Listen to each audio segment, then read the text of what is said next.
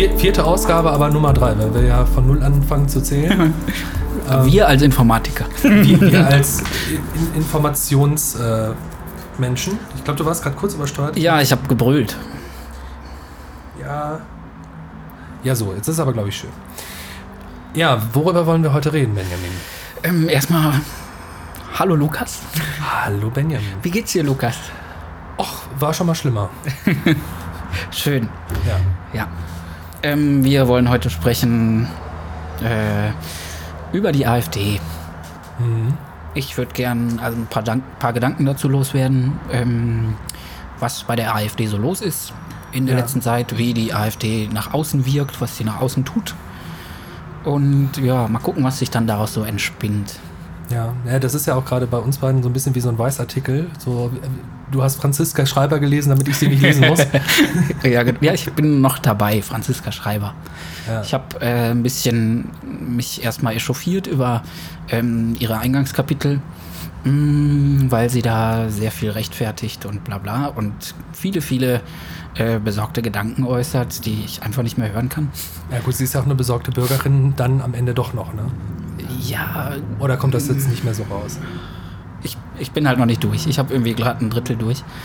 Aber ähm, man merkt so langsam, wie sie sich so distanziert. Schritt für Schritt, Seite für Seite merkt man sich, wie sie sich distanziert. Erst feuert sie sowas ab wie äh, Bernd Lucke mhm. und auch Frauke Petri, ganz tolle Frau. Also wirklich eine ganz nette, eine ganz tolle Frau.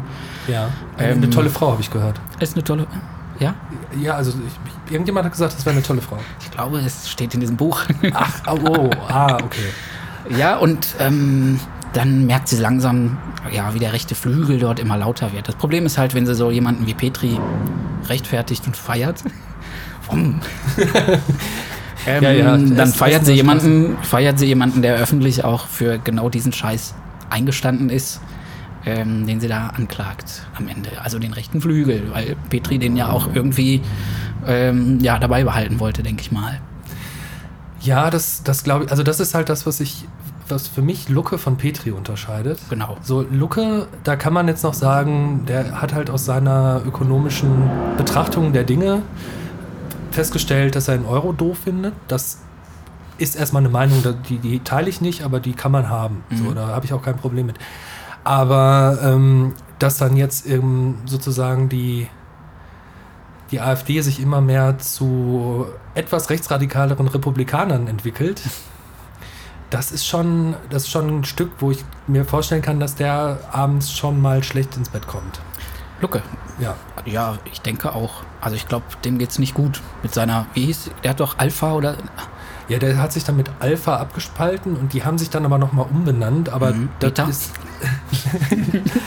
nee, irgendwas anderes, aber äh, der, der, der, Name, der ist mir tatsächlich ein einziges Mal begegnet, weil ich ihn gegoogelt habe. Okay. So, also das werde ich jetzt aber nicht nachholen, weil ich glaube, mhm. das ist so irrelevant wie Petris Bundestagsmandat. Stimmt. Partei, nee, die Blaue Partei. Die Blaue Partei. Ja.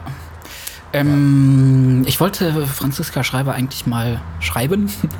Ich wollte sie eigentlich mal fragen, ob sie sich irgendwie schämt. Oder ob es ihr gut geht.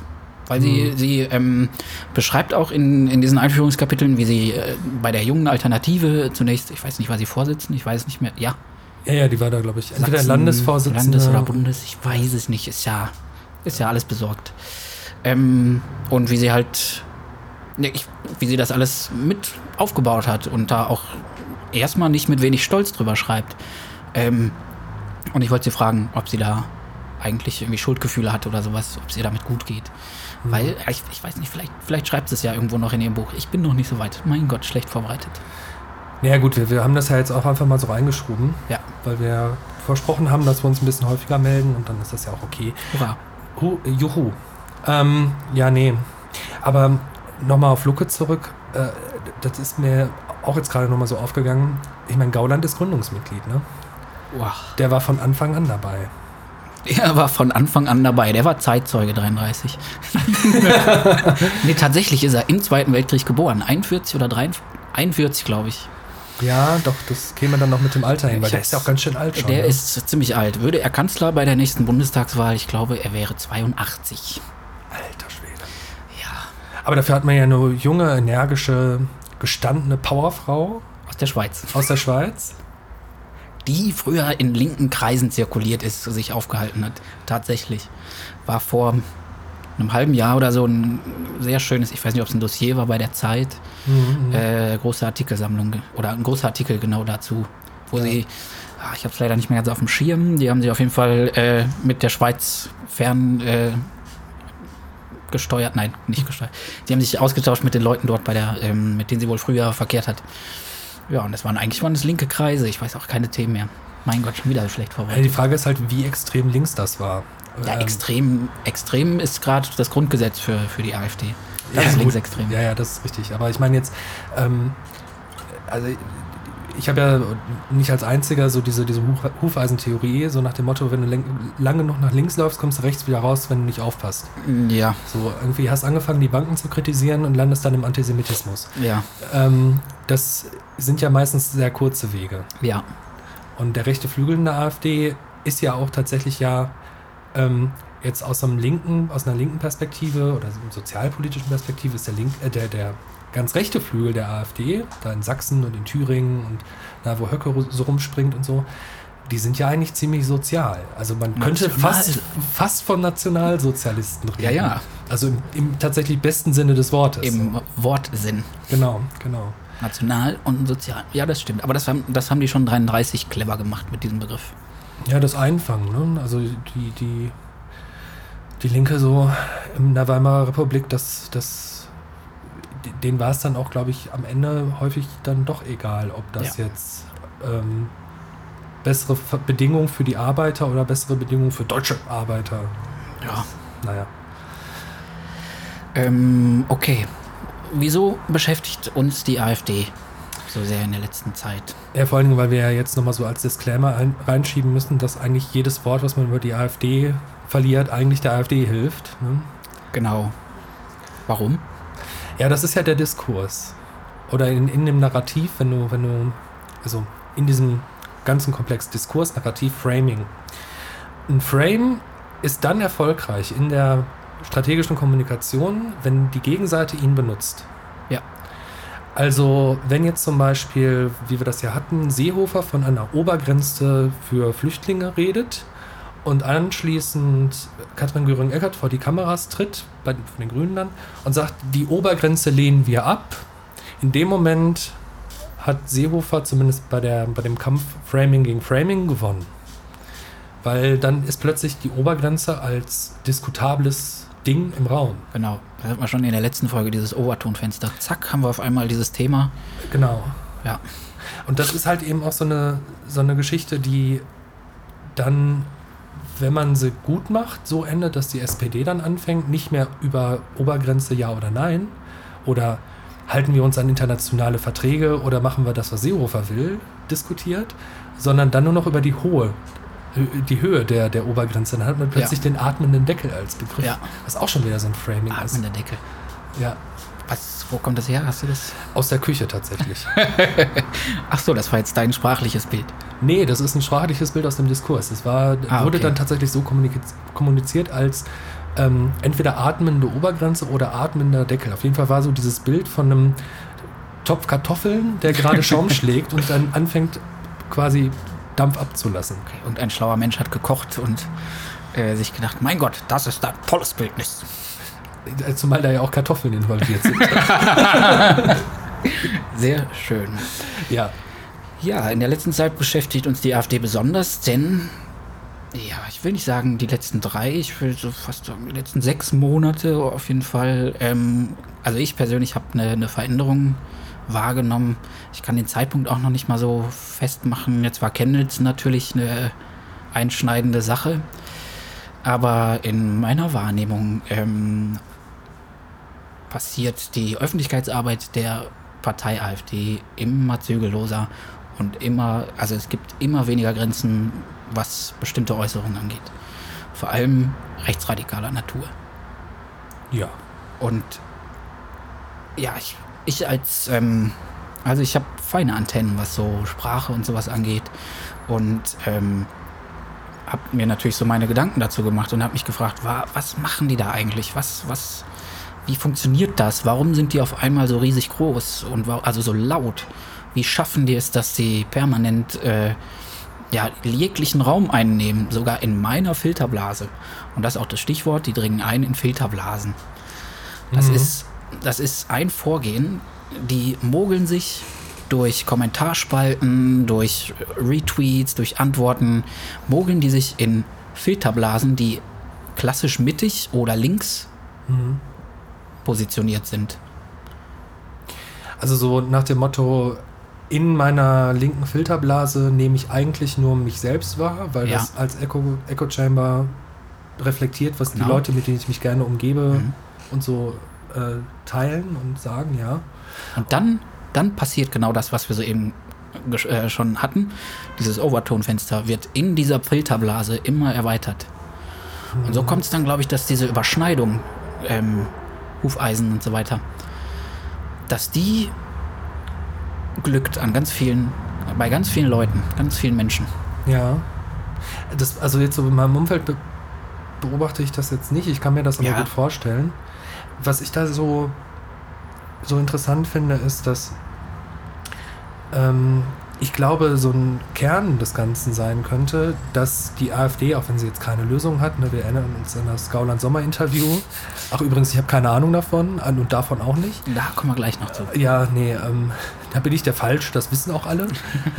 ähm, nee, aber dass, dass, äh, dass die Probleme, die im Kern ja da sind, also die Leute halt Richtung Rechtsextremismus treiben oder eben auch Richtung AfD treiben, unter diesem Ich bin ja kein Nazi, aber Stichwort, ähm, dass diese Probleme ja da sind und die sieht, die sind objektiv da. So, Ja, die sehe ich als als Fall. Zentrist, die sehe ich als Mitte, die sehe ich als äh, Linker und als Rechter gleichermaßen, weil es einfach Probleme sind. Und als ähm, vorgeblich unpolitischer.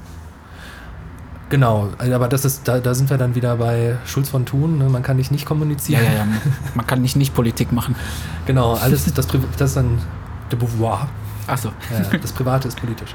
Aber das ist ja auch so. Also Ist das, so. das ist genau dieser, dieser Punkt, wo ähm, wir zum Beispiel halt alleine so im, im allgemeinen Sprachgebrauch, wenn man bestimmte Dinge und auch Musik zum Beispiel sieht, jetzt hier, ähm, äh, äh, ja, nicht Haftbefehl, hier der, der aus Köln, wie heißt er gleich, äh, Kollega, Kollege. genau, wo ich jetzt letztens auch nochmal in der Doku gesehen habe, da haben sie ta- tatsächlich mal so ein Video von ihm auseinandergenommen. Mhm. Ein Musikvideo. Ein Musikvideo.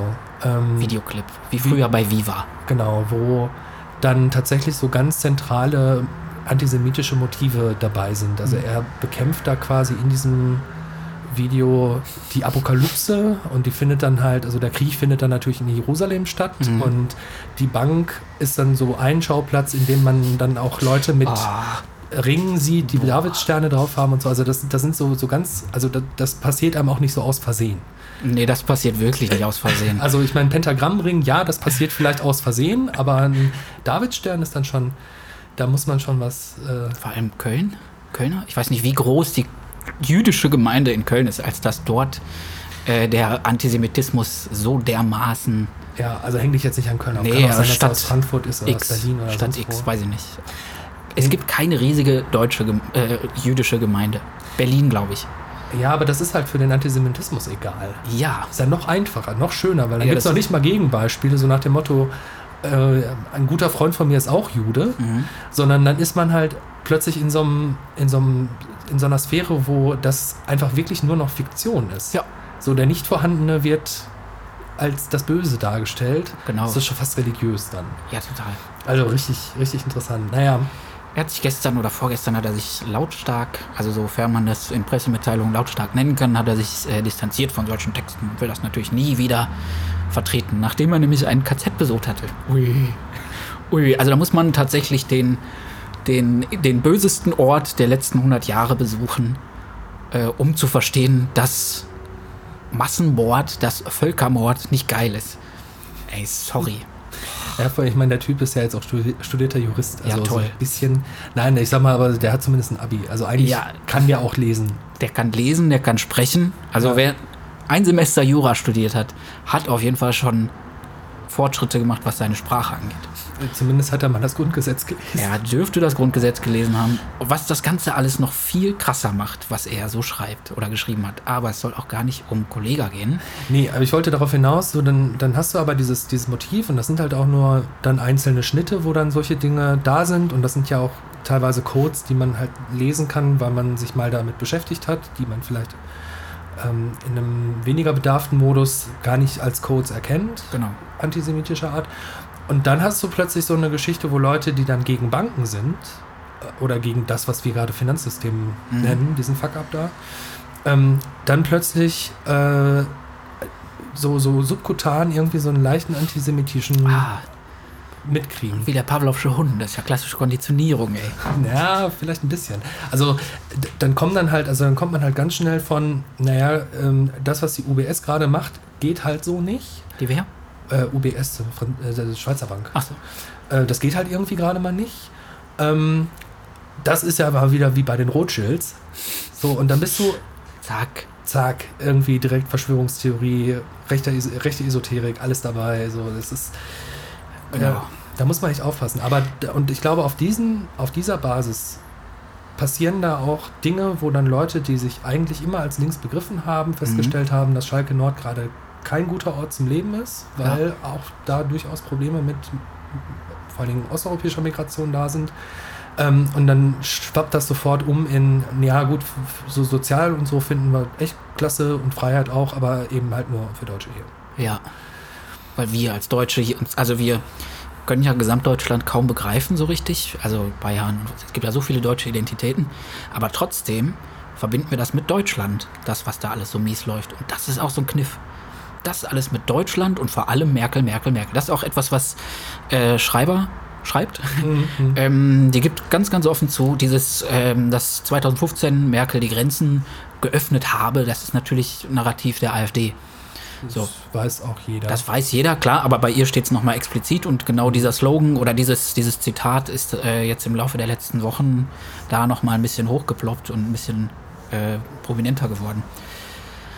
Und dieser Kniff, der ist maßgeblich, glaube ich, für dieses von äh, ja, links, sozial und offen gerichtet ähm, Überschwappen zur anderen Seite.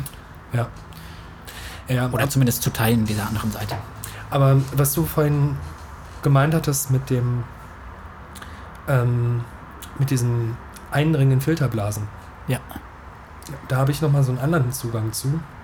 Und zwar, Filterblasen zeichnen sich ja dadurch aus, dass Informationen, Ansichten von außen nicht reinkommen.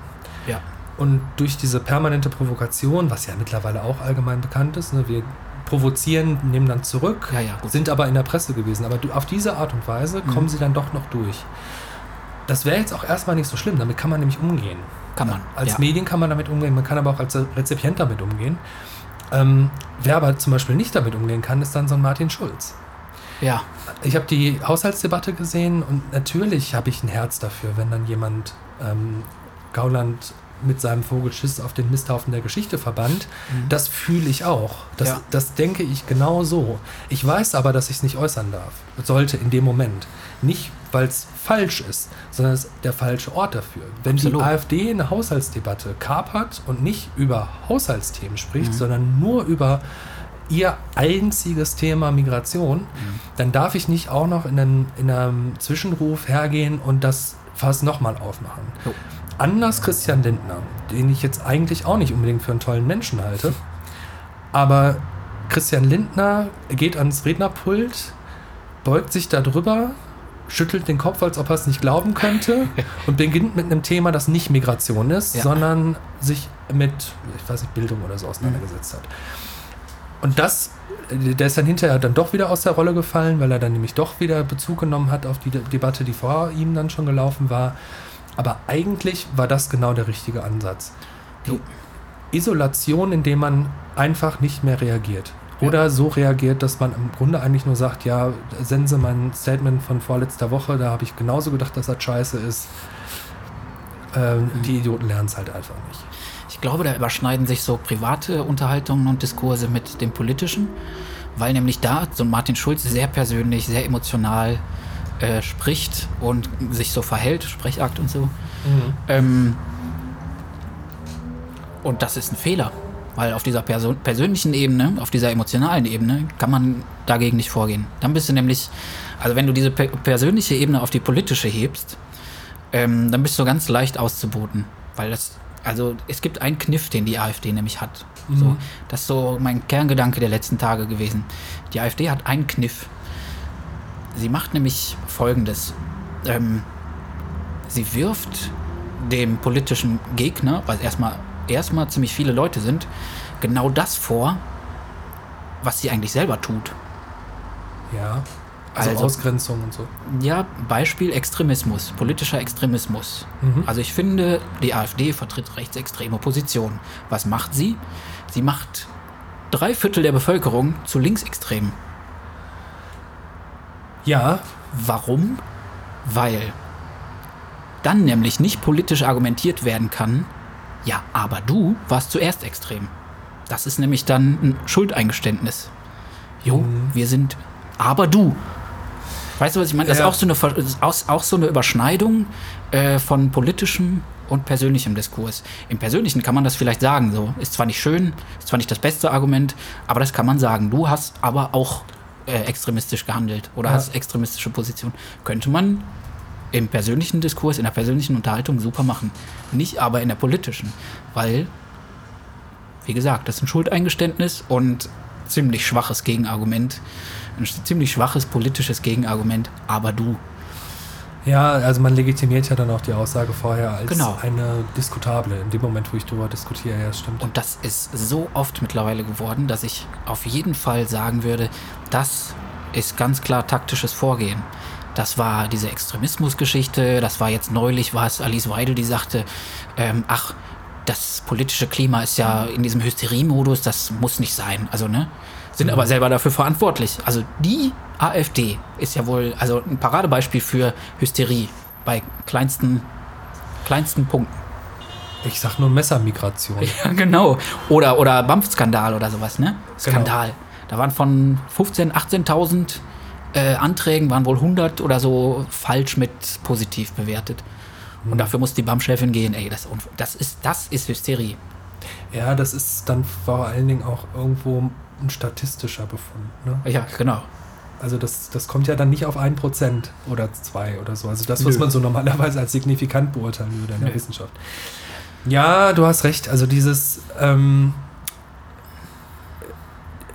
also einmal die anderen ins Linke zu schieben und damit auch die Mitte zu verschieben. Genau, ja, ja. Also, dass die CDU als, oder vor allen Dingen auch die CSU, als eigentlich eher jetzt nicht rechtsextreme, mögen sie auch Anteile haben irgendwo in den Flügeln, aber als, aber nicht, also in keiner Weise in der Mitte positionierte Partei. Also die CDU ein bisschen mehr vielleicht noch als die, als die äh, CSU, aber keine davon ist jetzt irgendwie links, äh, links von der Mitte, sondern die sind gerade noch in der Mitte, würde ich sagen. Klassisch gedacht, auf jeden Fall. Genau. Und durch die Tatsache, dass es da jetzt eine AfD gibt, die ja auch eine relevante Größe hat. Ne? Also wenn ich mir jetzt gerade Bayern angucke, die Landtagsergebnisse, ich, weiß, ich habe jetzt heute nicht mehr 10 geguckt. Prozent. Also die sind ein Prozent runtergegangen im Vergleich zu letzten Monat. Ja, aber das ist halt doch schon, doch schon eine ganze Menge Prozente, die die da so bekommen. Ja. Erste, erster Antritt, ne? Das erste Mal. Ja, ja, also allein das und äh, ich frage mich auch, wie die das organisatorisch machen, ehrlich gesagt. Also das ist ja Ähm, Kraut und Rüben. Ich glaube, da kommt jetzt jeder... Netzwerk. Ja, ich glaube, Einfach sozial. Das, auch das steht bei Schreiber. Ähm, Social Networking.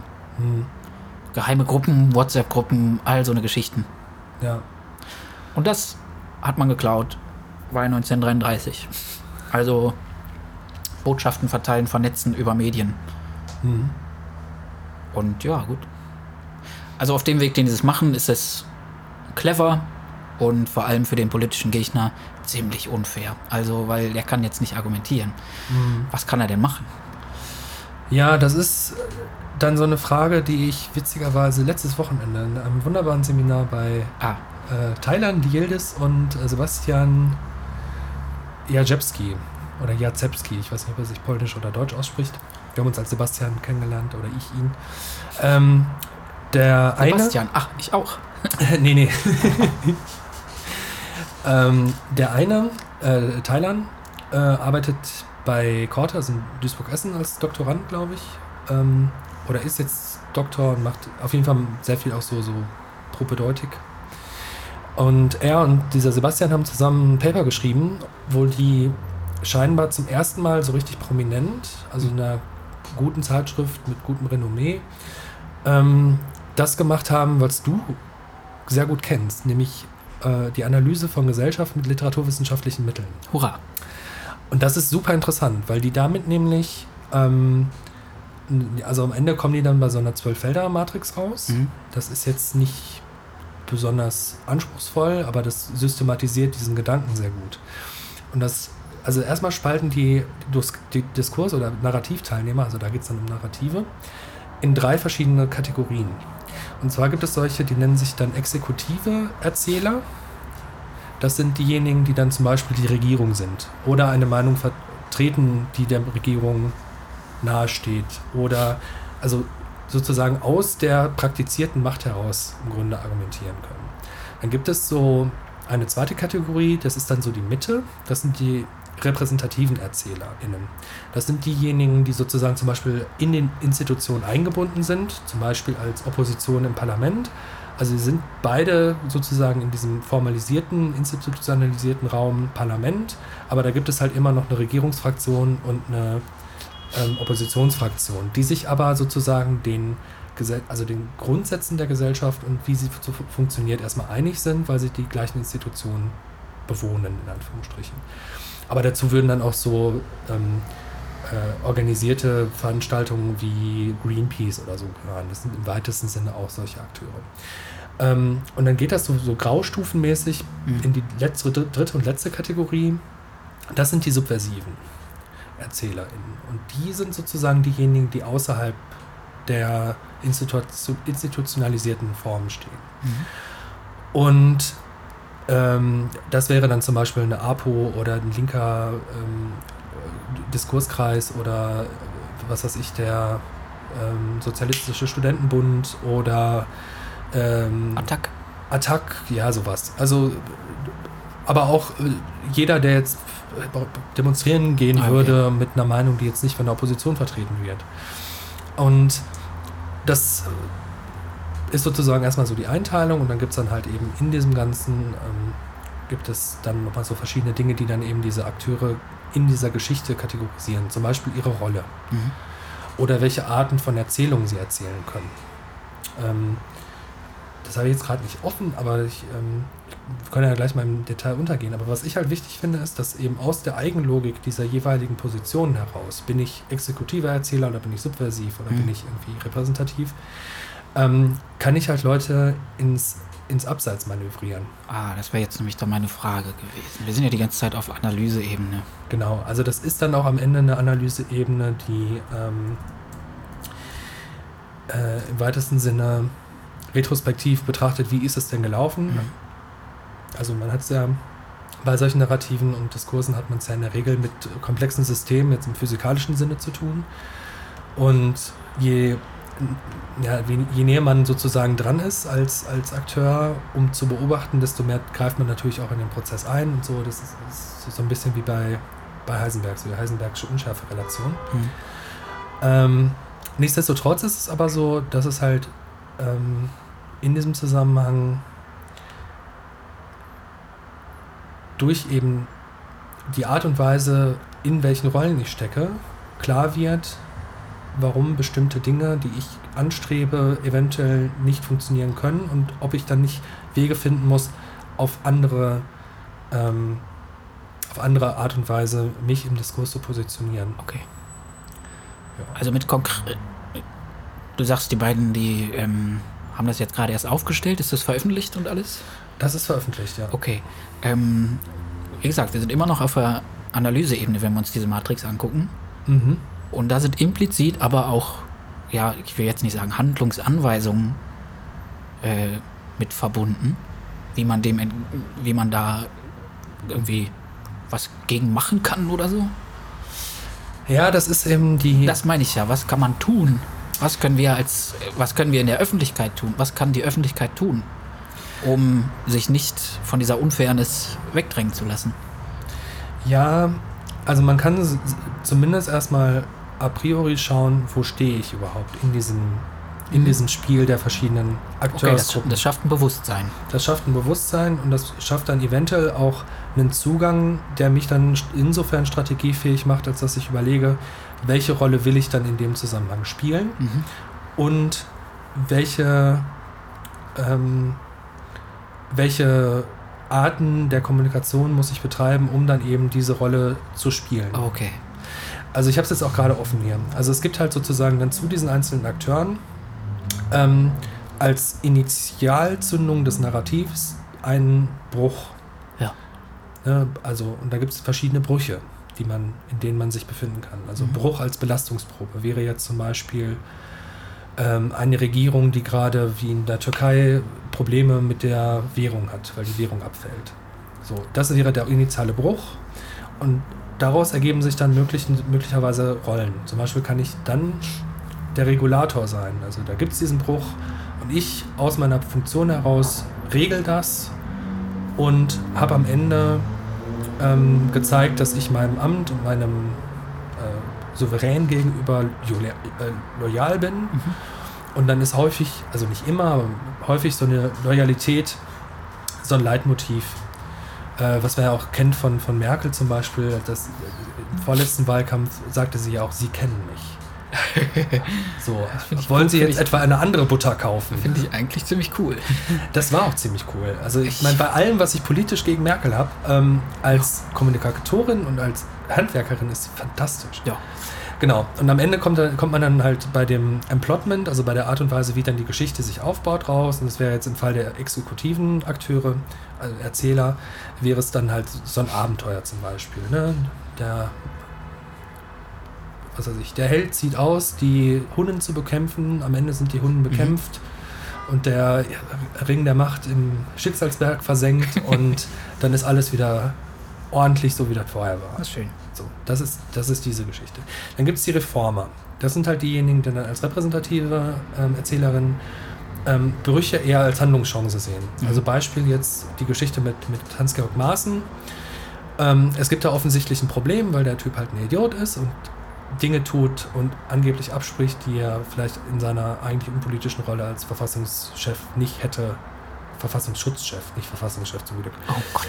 ähm, Verfassungsschutz tatsächlich nicht hätte tun sollen. Und dann gibt es halt eben mediale Aufmerksamkeit dafür. Und an der Stelle hätte sich dann zum Beispiel eine SPD als Reformer ähm, positionieren können. Und da wäre dann so eine Position eventuell zu sagen, ähm, die äh, der Verfassungsschutz an sich, das finden wir immer noch eine gute Veranstaltung. Also wir bleiben bei den Institutionen, die es gibt, aber wir sehen ja an Maßen, man muss es reformieren. Ja. Ja, jetzt im einfachsten Fall, indem man Maßen austauscht gegen jemand anderen. So. Ähm, das ist halt die, die so eine reformistische Sicht auf die Dinge. Da ist das äh, Motiv meistens konstruktive Kritik. Mhm. Ähm, und am Ende kann man da so ja, sowas ähnliches wie Romanzen erzählen. Also es gibt da sowas an der Ah, weiten Ferne und ich kann da hin und dann kann ich mich damit irgendwie verbinden und am Ende liegen sich alle in den Armen und freuen sich. Und Oder, oder ich bin der Wärter äh, oder ich bin der Wärter. und begehe am Ende Selbstmord. genau, damit sind wir dann bei den subversiven Akteuren. Oder Erzähler. Überleitung. äh, wo, wo Brü- Brüche halt mehr als eine Handlungschance sind, sondern als ähm, Offenbarung wahrgenommen werden. Mhm. Nochmal hier in Maßen, da wäre es ähm, eine mögliche Erzählung gewesen zu sagen, naja, anhand dieser Person und ihrer Verfehlung sehen wir ja, dass der Verfassungsschutz als Institution generell abgeschafft gehört. Ja. Ähm, und dafür, das ist dann die Rolle, kämpfen wir. Also subversive, subversive Erzähler sind meistens Kämpfer. Ähm, die, und das ist dann auch wieder eins der Leitmotive, wie gesagt, das muss nicht mal eins zu eins passen, aber das könnte dann Widerstand sein. So, wir, also wir bauen Widerstand auf gegen so eine Institution eines Inlandsgeheimdienstes, weil wir das protofaschistisch finden. Und ähm, bei den Subversiven ist dann am Ende so ein mögliches Emplotment auf die Tragödie. Mhm. Ähm, und zwar entweder, weil man halt eben sowieso viel zu hoch gesteckte Ziele hat und scheitert, oder weil das Scheitern im subversiven Akt schon angelegt ist Ähm, oder weil häufig Narrative auch durch diese Schichten wandern. Ja. Also das ist Ja, ja, ist schon klar. Also das sind offene Grenzen. Genau, also dass dann ähm, eine Anti-AKW-Bewegung als ähm, subversive Kraft Mhm. in Brockdorf demonstriert, Mhm. irgendwann eine Partei gründet, irgendwann als Partei im Bundestag sitzt, irgendwann als Partei in der Regierung sitzt und dann kommt ein Atomausstieg. Da wanderst du quasi von der subversiven Schicht Mhm. nach links zu Mhm. repräsentativen und dann am Ende bist du selber in der Macht, das zu tun. Was dann natürlich auf der rechten Seite, also auf der Seite der Subversiven, wieder zu Widerständen führt, weil du als je mehr Macht du akkumulierst, desto weniger Macht haben ja die anderen. Ja. Und die AfD ist erstaunlicherweise, und deswegen funktioniert sie so gut, Mhm. Von ihrer Verortung im politischen System derzeit in dieser repräsentativen Erzählerfunktion. Sie müsste eigentlich konstruktiv kritisieren. Mhm. Was macht sie? Sie macht subversive Politik in dieser Rolle und kann sich damit als Kämpfer stilisieren. Ja. Die exekutive Schicht, CDU und SPD und CSU, Mhm. haben aber das Problem, dass sie ja als tatsächlich Vertreter in der Bevölkerung jetzt keine äh, extreme Gegenposition aufmachen können. So, die SPD könnte es vielleicht noch am ehesten, aber auch die tun es nicht, weil sie dann nämlich aus diesem Erzählschema des Exekutiven rausfallen würden. Okay. Und das kauft ihnen ja auch keiner ab. Dann wird man sagen, warum macht ihr jetzt Oppositionspolitik? Ihr seid Mhm. doch in der Regierung. Ähm, und das ist so eine, so eine, so eine Sandwich-Position, die ähm, gerade, jetzt gerade die SPD, und das erklärt vielleicht auch ihre Schwäche, auszeichnet. Also wir haben das, äh, dieses Kanzlerinnen-Duell mit Merkel und Sch äh, Schulz gesehen. Und das Problem war, ja natürlich hatte Schulz Punkte, auch soziale Erbschaftssteuer, was weiß ich. Mhm.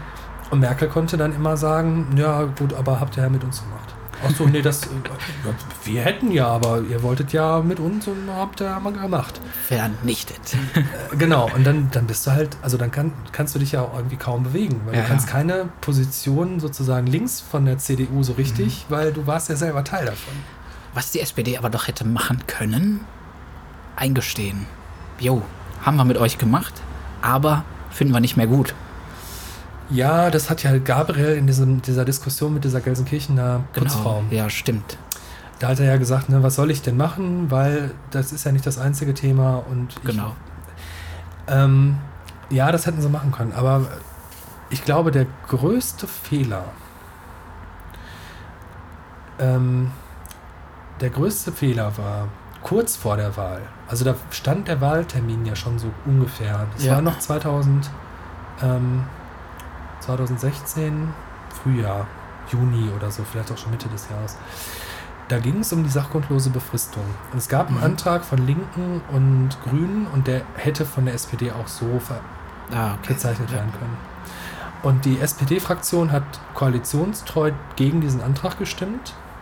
Und zwei Tage später steht Martin Schulz auf dem SPD-Parteitag und sagt, wenn ich Kanzler werde, schaffe ich die sachgrundlose Befristung ab.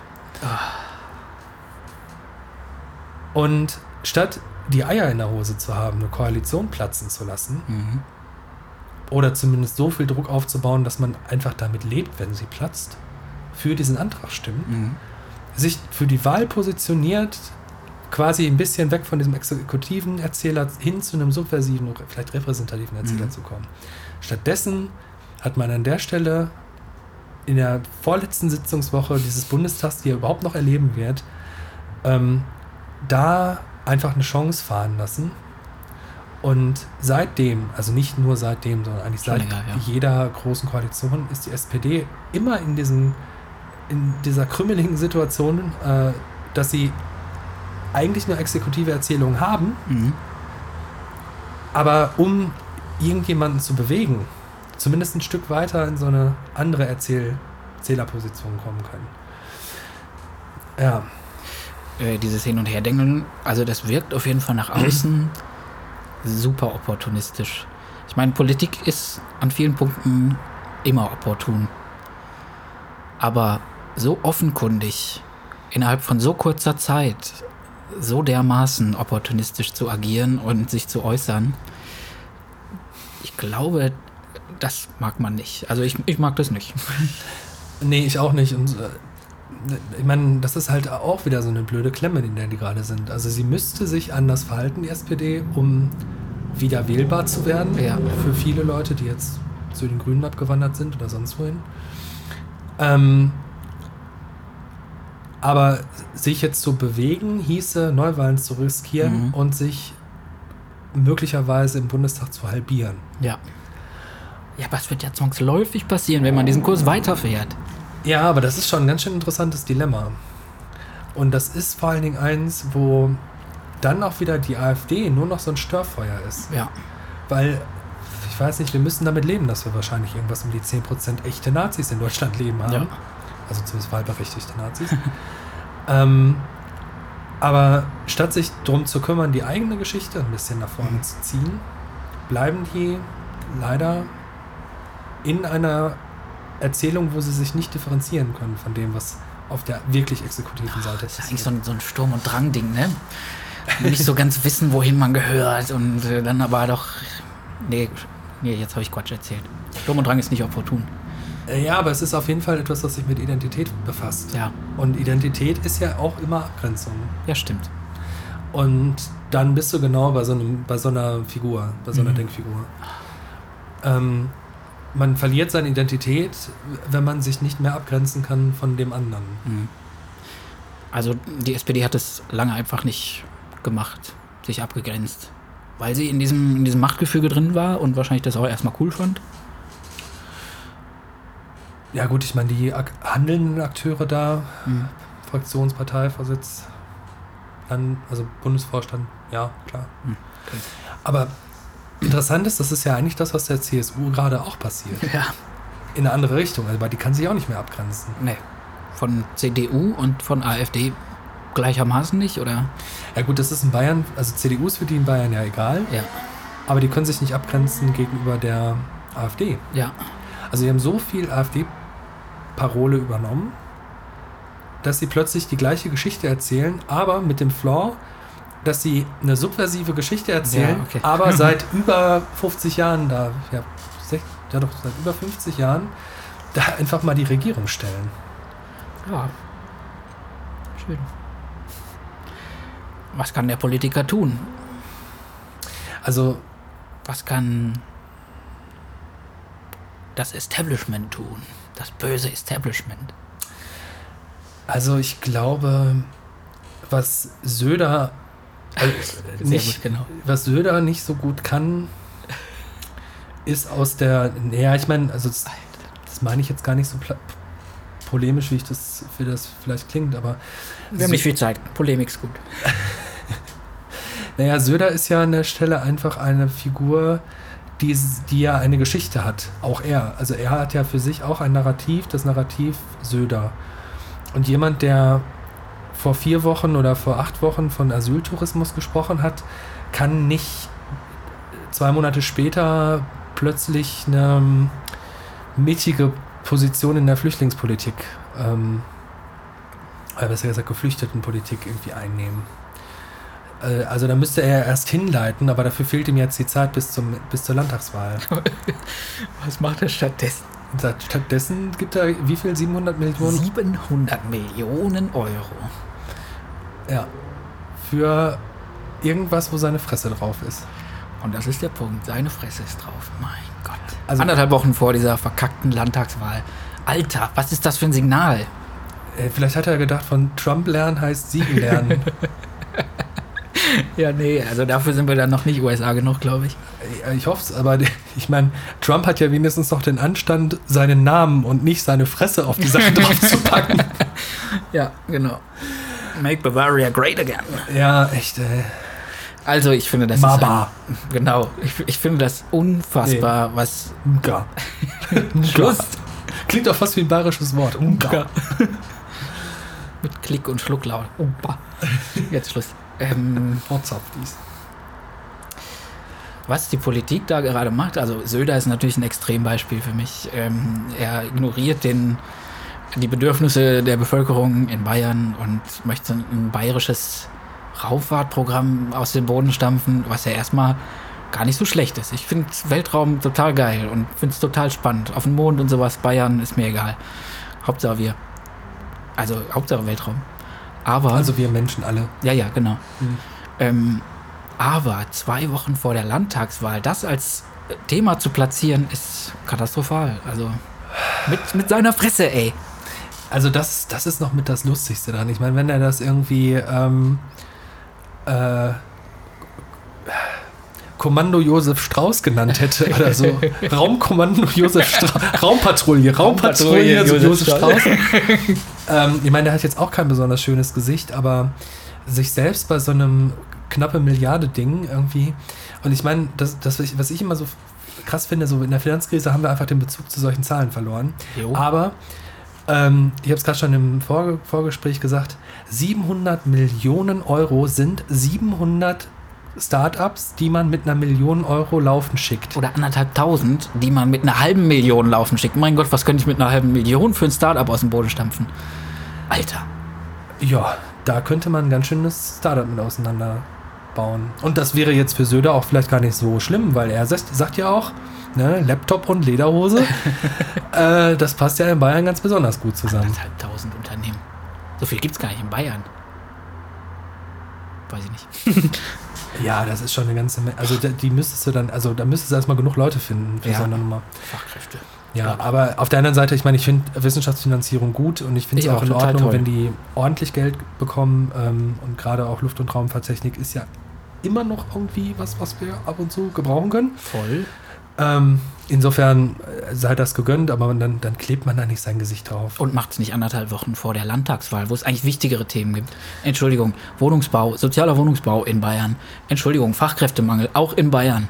Klar, reiches Land ist jetzt, weiß ich nicht, wie lange kein Nehmerland mehr, sondern Geber, ich glaube 30 Jahre oder so, 27. Also irgendwann, irgendwann hat das Ruhrgebiet aufgehört, Bayern die Miete zu bezahlen. genau. Ähm, ja, schön, dass man reich ist, schön. Aber du kannst trotzdem nicht die real existierenden Bedürfnisse äh, großer Teile deiner Bevölkerung so dermaßen ignorieren und sagen, hier, Brot und Spiele, ab, Lot. 700 Millionen sind auch locker 700 mehr Familienhäuser. 700 mehr Familienhäuser, wo wahrscheinlich sechs große Familien reinpassen. Da passen ein paar Familien rein. Tja, das will man, glaube ich, in München auch nicht sehen. Also das, so, so Häuser möchte man da nicht sehen, nein. Also für eine Million kannst du auch schöner ein Familienhäuser ba- äh, zwei Mehrfamilienhäuser bauen. Also das kostet ein Mehrfamilienhaus im Bau, wenn du da so einen Block anlegst. In München, ein bisschen im Speckgürtel. Weiß ich nicht, eine Million. Ja. Ja, doch. Ich kann es nicht lass einschätzen. es, weit weg. 500, lass es 500 Mehrfamilienhäuser sein, Ja, es reicht noch. so mal sechs. Ähm, sind dann ein paar Familien. Und ich rede jetzt nicht von Einzelpersonen, sondern von Familien, Familien, genau. mit Wohnraum ausgestattet. So, dann Also- machst du noch eine geile Bahnlinie in die City, wo die, wo die ganzen Dads und alle schön malochen. Mhm. Da kann man schöne Sachen mitmachen. Man könnte super schöne Sachen mit 700 Millionen. Mein Gott, ich bin kein Politiker, aber mir fällt so viel ein. Ja, vor allem kann Markus Söder ja sogar eine Straße nach sich benennen lassen. Schön, das könnte, ja, weil er Das bleibt. das bleibt, genau. Die Markus Söder Straße. Will Okay. zwar keiner wohnen da, aber wo wohnen Sie? Äh, Söder Straße. Was? Äh, Söder Straße. Wer wohnt da? Familie Söder. Ein Block für ihn allein. Okay, ähm, dafür, dass Markus Söder eigentlich nur eine extreme Figur ist, äh, reden wir gerade relativ lang für ihn, äh, über ihn. Ich weiß nicht, ob das, also ich meine, er ist ja immerhin demnächst wahrscheinlich dann doch Ministerpräsident. Unter welcher Koalition, frage ich mich. Ja, mehrere Sachen denkbar. Okay. Große- Es geht aber trotzdem, um zurückzukommen, immer noch Ja. darum, was machen wir eigentlich gegen dieses Vorgehen der AfD? Also Mar Markus Söder macht Bullshit. Markus Ja. Söder, ähm, Brot und Spiele. Aber was ist mit den etablierten Parteien? Was ist mit Bundesparteien? Ja, da gibt es jetzt zwei Richtungen. Also entweder, das machen ja viele Parteien, versuchen wir präsidiabel zu werden oder so. Also die Grünen, so aus meiner eigenen Wahrnehmung als Parteimitglied heraus, auch wenn ich das jetzt nicht unbedingt unterstütze, aber die Grünen versuchen ja, sich ein bisschen links der Mitte, aber immer noch die Mitte mitnehmend zu positionieren, was glaube ich gerade in Bayern auch eine ganz gute Strategie ist, um enttäuschte Mhm. CDUler, äh, nicht CSUler und SPDler abzugreifen Unionler? und Unionsanhänger. Ähm, die Linke kann ich gerade nicht so richtig einordnen, weil die einfach diese Flügelkämpfe haben. Die kratzt aber auch in Bayern gerade an der 5%-Hürde, was auch schon ein Riesenfortschritt ist. Also ich glaube 4% mal eben mehr. Stimmt, die waren da nie so stark, aber ja, ähm, ja, und dann hast du halt eben am Ende als größte Oppositionspartei, also AF, äh, äh, ich hätte schon fast AfDP gesagt, aber FDP kann ich auch gerade irgendwie nicht so richtig einschätzen, weil die zwar sehr ordo-liberal gerade unterwegs sind mit, mit Christian Lindner. Jetzt im Bund. Im Bund, ja. Ähm, ja. Aber in, in NRW auch durchaus Nazis irgendwie dabei haben. Also ein bisschen hart gesagt, aber Leute, die eher rechtsradikal unterwegs sind. Und ja auch teilweise so diesen, diesen Diskurs ja auch eher von rechts bespielen. Mhm. Naja, mhm. aber die sind immer noch subversiv.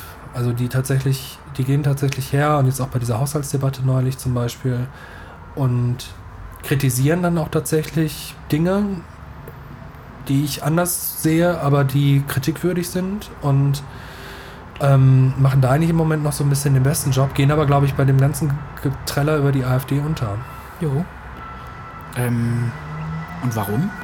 Weil die AfD in die Filterblasen vorgedrungen ist, teilweise auch in Bundes- also in, äh, mit ihren führenden Politikern, die da sich da mit beteiligen. Bei Twitter hast du nicht gesehen, Kommentarspalten, auf jeden Fall.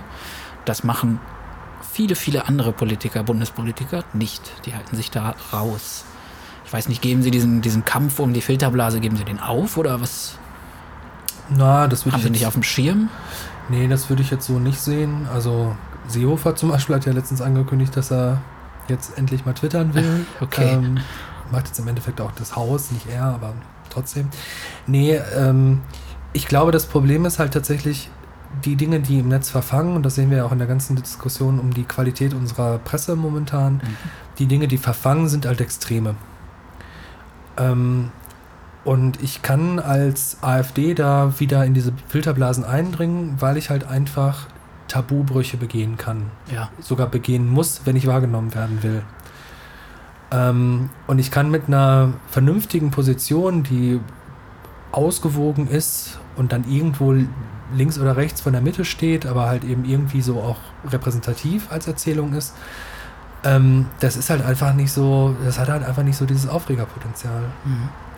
Und es ist ja auch momentan relativ wenig passiert, wo ähm, man sich da auch hätte dranhängen können. Also man ist da eher reaktiv ja. und die AfD ist einfach in der Offensive. Ja geriert sich als Widerstandskämpfer und man, man kann ja, also was ich zum Beispiel als Grüner total schlimm fand, ähm, für mich irgendwie festzustellen war, dass ich ähm, zumindest die Rhetorik, nicht die konkrete Politik, aber die Rhetorik von Merkel zu 2015 richtig fand. Ja.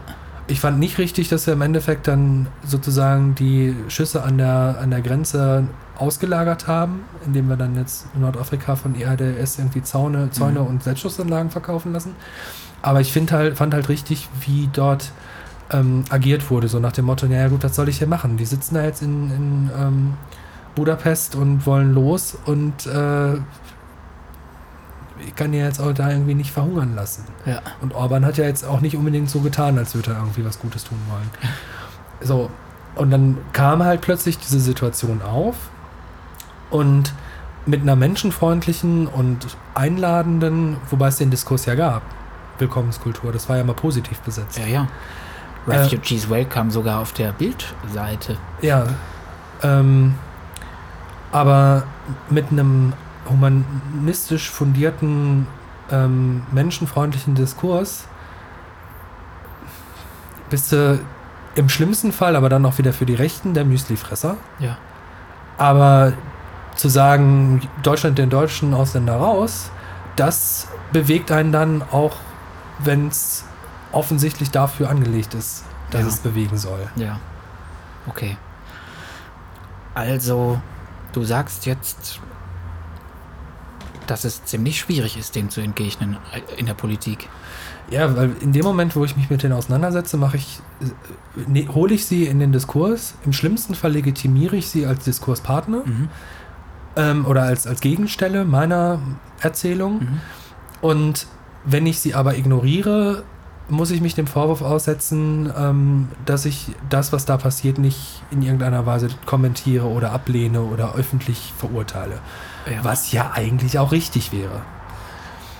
Ähm, und ich glaube, der einzige Weg, der mir einfällt, ist am Ende zu sagen, auch gegen so ein Mainstream in den Medien, die jetzt sehr viel über Migration und sehr wenig über inner, äh, innenpolitische Probleme gesprochen haben, also richtige Probleme, ähm, ist einfach sich grenzradikal zu positionieren und in einer, einem der anderen Themen, lass es Rente sein, lass es Gesundheit, Pflege sein, lass es äh, Wohnungsbau sein, ähm, also sich dann einfach tatsächlich radikal hinzustellen und zu sagen, ja, lieber Herr Söder, ich finde Raumfahrt auch klasse, das sind 700 Mehrfamilienhäuser.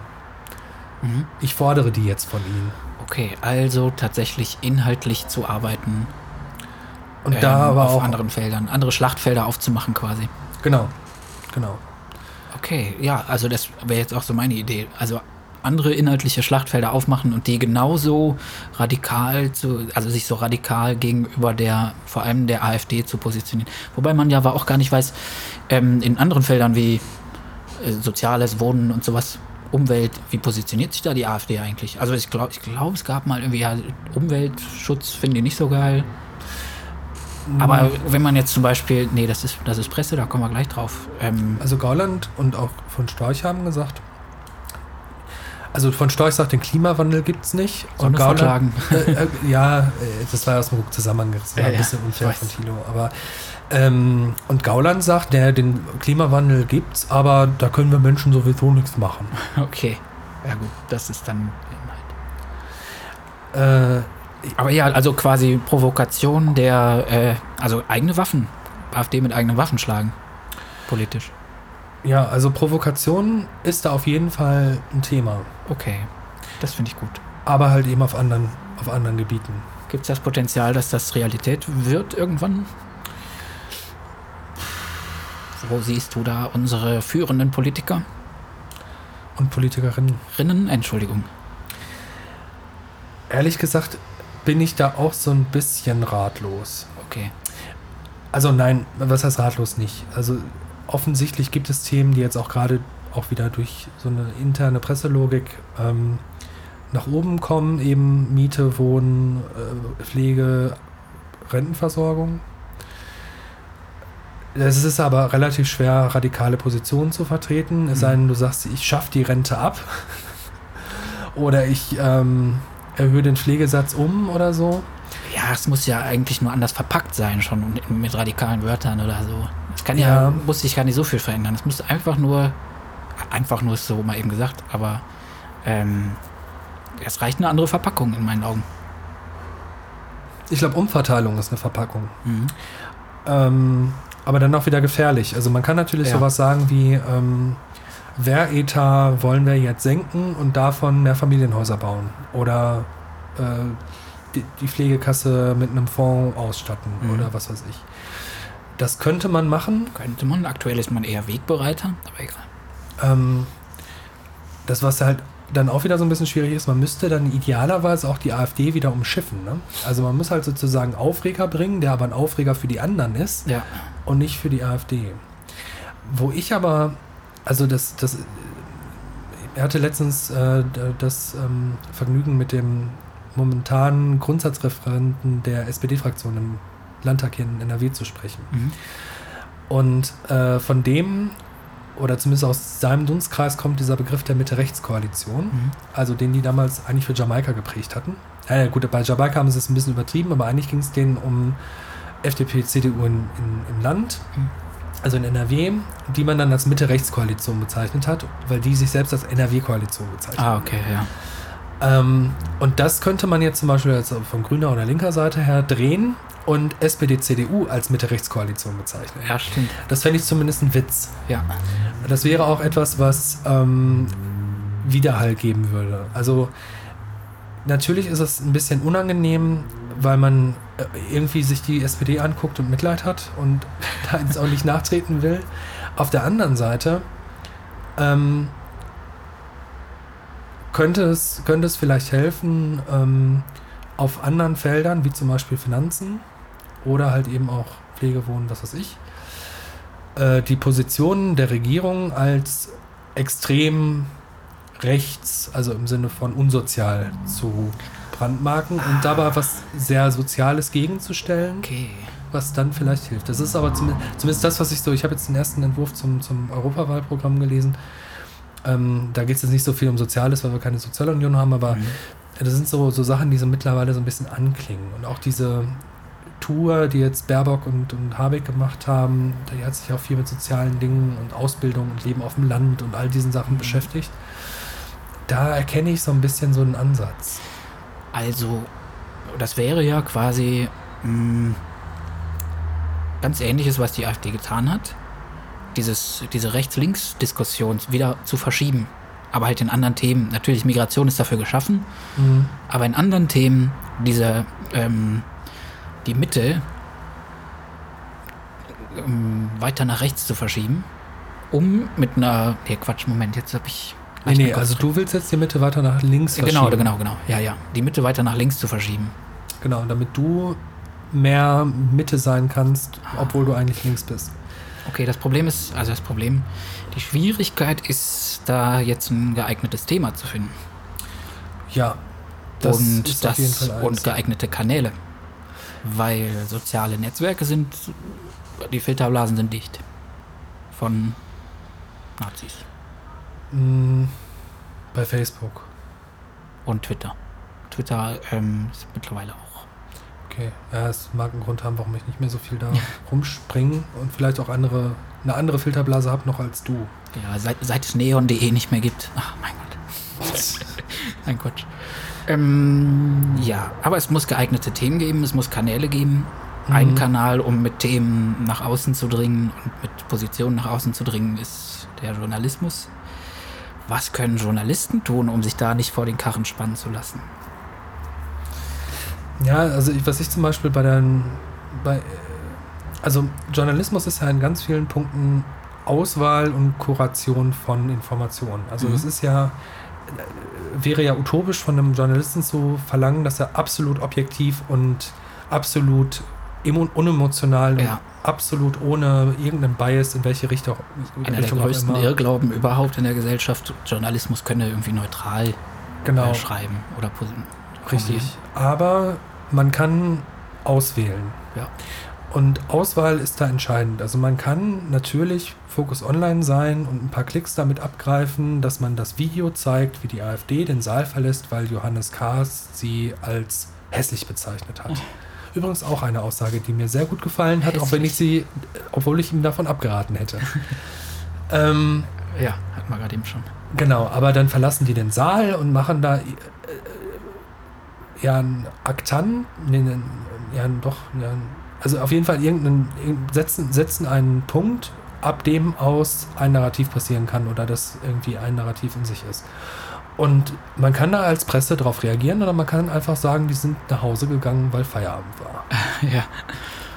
Und man kann sich als Presse, wo du über Auswahl und Kuration sprichst, ähm, nicht von dieser, von dieser Clickbait-Geschichte leiten lassen und äh, eben das Thema der AfD immer wieder aufgreifen, Integration und ähm, Migration, sondern andere Themen größer darstellen. Ja, das ist richtig. War ja auch letztes und vorletztes Jahr die politischen Talkshows. Ja, ganz genau. Boah, Und, wenn und ich da, diese Listen sehe, was Ja, da ja. Themen war. also das ist, das ist tatsächlich ein Problem. Und da weiß ich auch manchmal nicht, ob der öffentlich-rechtliche Rundfunk ähm, an den Stellen nur noch Quote sieht. Mhm. Wahrscheinlich. Aber da hätte man, ich meine, war ja auch irgendwie, ich glaube bei Thilo im Interview Mhm. Maischberger oder Anne Will, ich, eine von beiden jedenfalls sagte halt, naja, als, als Talkshow können wir keine Themen setzen. Wir können uns quasi nur auf die Themen draufsetzen und dann Orientierung bieten durch die Gäste, die wir einladen. Alter, das ist doch Quatsch. Und meinetwegen haben sie das Thema nicht gesetzt, weil das Thema objektiv einfach da war, weil halt sehr viele Leute über die Grenze gekommen sind. Ja, aber nicht über Monate hinweg, immer und immer wieder. Genau, also man hätte irgendwann auch sagen können, naja, es ist jetzt halt auch mal vorbei. Aber ich glaube, die Lust daran zu sehen, dass Merkel scheitert Ja, weil genau, sie schon so stimmt. lange Kanz- Kanzlerin ist. Stimmt, das ist auch ein Punkt. Also das ist, glaube ich, der, der, der Punkt, wo für Journalisten einfach so, ein, so eine Geschichte dann auch da ist. So, ja, die Heldin scheitert sie und geht, geht unter oder Aber das war schon vor ihrer Kanzlerschaft der Fall und direkt nach ihrer äh, Kanzlerschaft. Von, seit wann ist sie Kanzlerin? sie ist jetzt im 14. Jahr, glaub, äh, ja, ja, ungefähr im 14. Jahr. Ja. Also Drei Legislaturperioden, ein Jahr und jetzt ist es im 14. Jahr. neulich gab es noch einen Zeit-Online-Artikel genau darüber, dass eigentlich immer diese Erzählung äh, besteht, seit sie, an, äh, seit sie regiert, dass das der Anfang vom Ende ist. Egal, was sie sagt. Ja, da haben, also da, das, ich kann das, also es ist nachvollziehbar. Es ist Mhm. halt eine schöne Geschichte, die du erzählen kannst. Das ist ja, Ja, auch genau Journalist. diese, diese exekutive Geschichte. Da, da, es gibt die Herausforderung, den Bruch. Es gibt die Akteurin, die vielleicht am Anfang gar nicht so aussah, als würde sie es lösen. Und das muss man ja bei Merkel wirklich sagen. Am Anfang war es schwer, sie ernst zu nehmen. Ja. Ähm, aus einer naiven Sicht heraus. Ja. Und dann steht sie vor der Aufgabe und äh, alles scheint zu scheitern und dann ist halt aber auch das Lösen des Problems eine größere Nachricht. Mhm. Wenn man einfach nur sagt so, naja, das ist jetzt halt irgendwie Regierungshandeln, so ein bisschen mehr als gestern, aber jetzt auch nicht so schlimm, Mhm.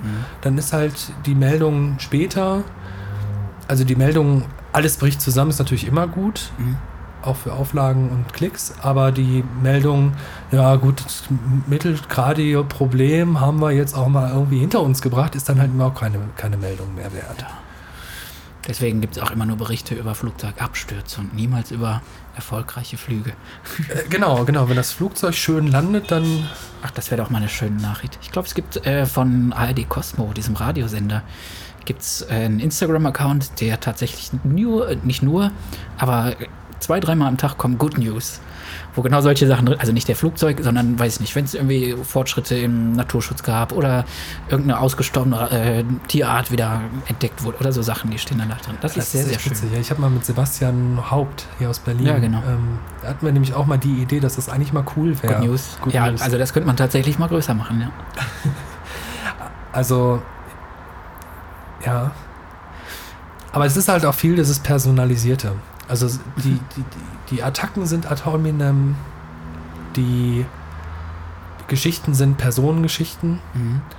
Es wird nicht über die Politik gesprochen, sondern es wird eigentlich nur über handelnde Personen und ihre Machtsituation gesprochen. Ja, genau. Kauder wird von Brinkhaus aus der, dem Fraktionsvorsitz, und man muss dabei sagen, er war mal Vize-Fraktionsvorsitzender, Mhm. also es war jetzt kein absoluter Erdrutsch, Ja. Aber Kauder wird, wird von, von Brinkhaus aus dem Fraktionsvorsitz gejagt in der CDU-Fraktion und plötzlich heißt es wieder Kanzlerin Dämmerung. Ja, genau.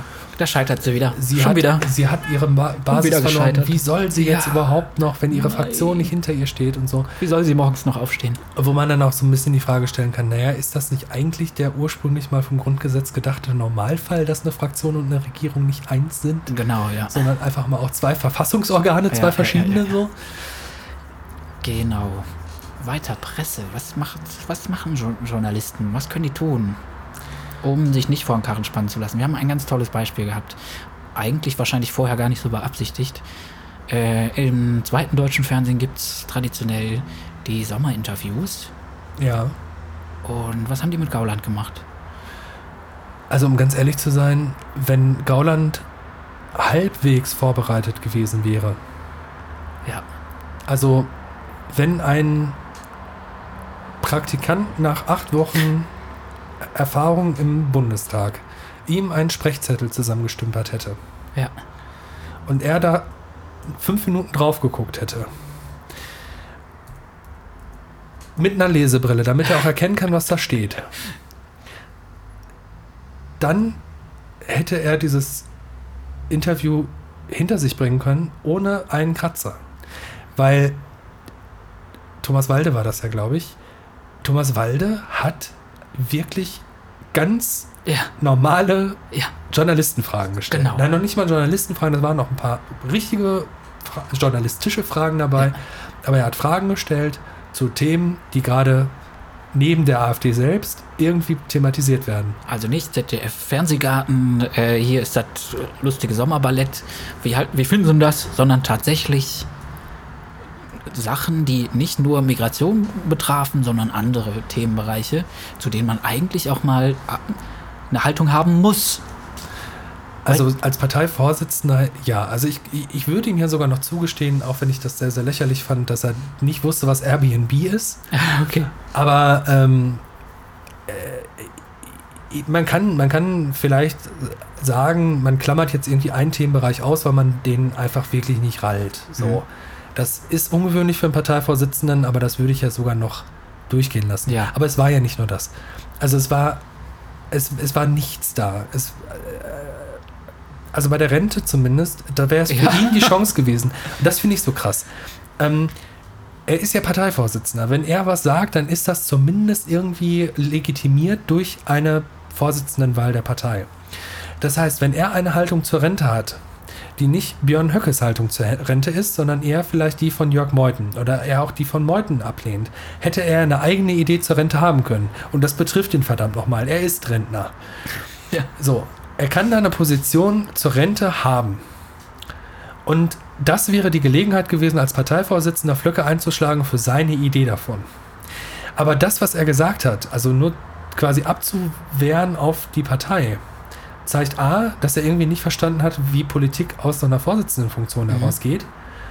Ähm, und B, zeigt es, dass er anscheinend wirklich keine Ahnung hat und die Ja. Partei auch nicht.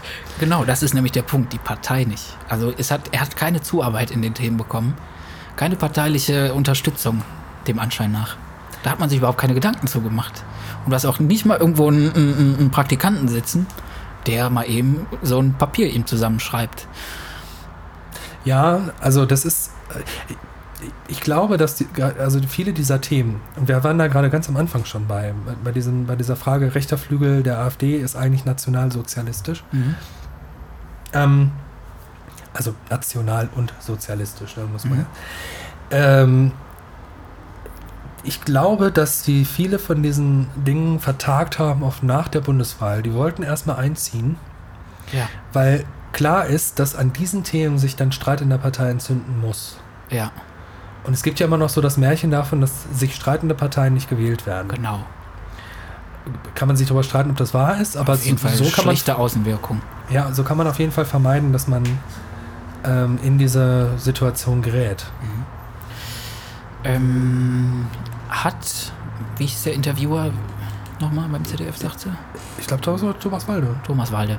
Oder? Hat der das bewusst inszeniert, um die AfD irgendwie an den Pranger zu stellen? Also wie gesagt, ähm, ich meine, er hat das schön gemacht, also er hat ein Mhm. gutes Interview gefahren. Auf jeden Fall. Ähm, ja, es war Walde. Okay. Das war ein schönes Interview, das war gut vorbereitet. Der hatte ja auch, das, das, da muss man dann wieder sagen, das ist aber einfach gute Vorbereitung. Ne? Also Ja. der hat sich halt das Parteiprogramm durchgelesen, hat da Ja gut, klar. Punkte rausgenommen und Ja. hat ihn damit konfrontiert. Also jeder gute Journalist würde ungefähr so vorgehen. Sehr gut. Ja, das, also ich. Also das war kein, kein Anzünden mit Mhm. fiesen Fragen, sondern das waren ganz normale Fragen, mit denen ich rechnen muss, wenn ich Parteivorsitzender bin. er hat also nicht die AfD genommen und auf eine exponierte, auf einen, auf einen Sockel gestellt und denen auch noch irgendwie eine äh, besondere Fragen zugeschnitten, sondern er hat im Prinzip Fragen äh, gestellt, die er allen anderen auch gestellt hätte oder hat sogar. Ja, Jetzt nicht auf das Parteiprogramm bezogen, natürlich, das ist ja AfD speziell, spezifisch. Ähm, aber die Themenbereiche, die er abgeklappert hat, die hat er auch mit anderen abgeklappert.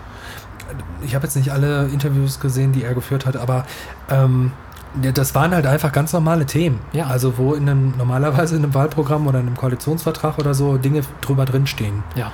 Also nach Miete zu fragen, ist jetzt nicht völlig absurd. Nö. Also der hat ihn jetzt nicht zu seiner Haltung zu ähm, der Waldrodung im Gebiet irgendwo in Brandenburg gefragt. Hombacher, Fa Fa Hambacher Hombacher Farst. Nein, ähm, Hamburger Wald übrigens. Nicht Hamburger. Ha Hambacher, nicht Hamburger, mein Gott. Hambacher Wald. So. Äh, der hoffentlich jetzt doch nicht abgeholzt wird. Na, Nee. Mal schauen. Münster äh, hat interveniert. Sehr gut. Auf eine Klage des Bund hin. Also BUND, dieser Naturschutz. Egal. Ähm, Aber nee, also das Ding ist halt, das sind halt einfach Themen, das waren große Themen, das waren Bundesthemen und das waren Themen, bei denen jeder Parteivorsitzende jeder Partei, wenn er sich in so ein Interview begibt, eigentlich vorbereitet sein muss, um zumindest irgendwelche Talking Points abzuliefern. Ja, und was, was ist in der Folge passiert? Die AfD ähm, wurde diskreditiert. Sie wurde, wurde als ziemlich, also schwach wahrgenommen dadurch. Die Journalisten hatten Themen. Ähm, die, das Establishment, in Anführungszeichen, stand wieder besser da. Eigentlich hat es nur Gewinner gegeben, außer die AfD.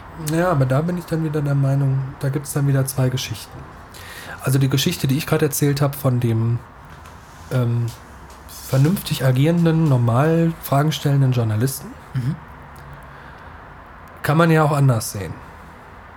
Also man kann auch sagen, der hat den, der hat den Gauland da angezündet. Wie kann er nur den zur Digitalisierung fragen, wenn er doch weiß, dass er keine Ahnung davon hat, hat und das auch vorher schon gesagt hat? Also da kann man beliebige Verschwörungstheorien drumherum bauen. Mhm. Ähm, Das hat die AfD gemacht. Also zumindest so das, was ich so aus dem Augenwinkel dann, wenn man mal die eigene Bubble verlässt, so gesehen habe. Ja, ja, also Gauland hat sich natürlich danach noch geäußert und fand das ganz unverschämt, diese Fragen. Also er fand das, das Ja. waren ja ein Angriff, diese Fragen für ihn. Genau. Also die Verschwörungsgeschichte wollten die dann weiter erzählen. Hat nicht so ganz geklappt in meinen Augen. Also die Umfragen sagen das nicht. Die Umfragen, gut, die sind jetzt im, im Bund ein bisschen runter und so, Ja. aber ähm, ich meine, die sind mit 13 Prozent in den Bundestag reingezogen Mhm. und stehen jetzt, müsste ich jetzt nachgucken, aber die stehen jetzt nicht bei 13, sondern bei mehr Prozent. Also die haben eher dazu gewonnen. Mhm. Guck mal hier gerade bei wahlrecht.de, da kann man immer ganz gut. Naja, die Politik hat sich ja auch entsprechend nicht drum bemüht. Also hat sich noch genug äh, wieder ins Abseits geschoben.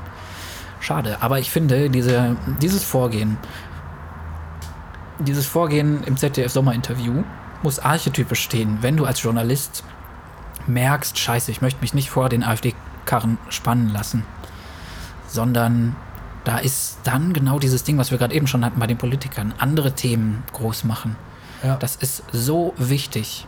Aber das Problem ist, der Journalist hat dann, also wenn er jetzt anfängt, die AfD wieder klein zu machen mit solchen Sachen, ja, dann hat er äh, einen Clickbait weniger, nämlich demnächst. Ja, wobei, also da kann man halt zum, man muss ja immer bedenken, also ich habe jetzt hier gerade mal ähm, Wahlrecht.de auf, also die letzte Umfrage ist von INSA, das kann man mal relativ in die Tonne treten, aber äh, was haben wir hier? Mnet sieht die AfD gerade bei 17 Prozent, Forschungsgruppe Wahlen, Tag vorher bei 16 Prozent. Also wir haben jetzt heute den 5. Oktober und die Umfragen sind jetzt vom 29. September beziehungsweise vom 28. September. Ähm, also die haben tatsächlich zur Bundestagswahl hinzugewonnen, so drei bis vier Prozent, je nachdem, wie man es rechnet. Ähm, und ich glaube, dass das Problem bei denen ist, das ist, das ist am Ende egal. Also du kannst Fundamentalisten nicht mit Argumenten kommen. Und ja, der, der Fundamentalismus ist ja keiner, die Flüchtlingspolitik ist scheiße, das ist der Ausdruck davon. Aber eigentlich sagen die, das politische System ist scheiße. ja, okay. Dennoch, ähm, das war ja nur ein einzelnes Interview.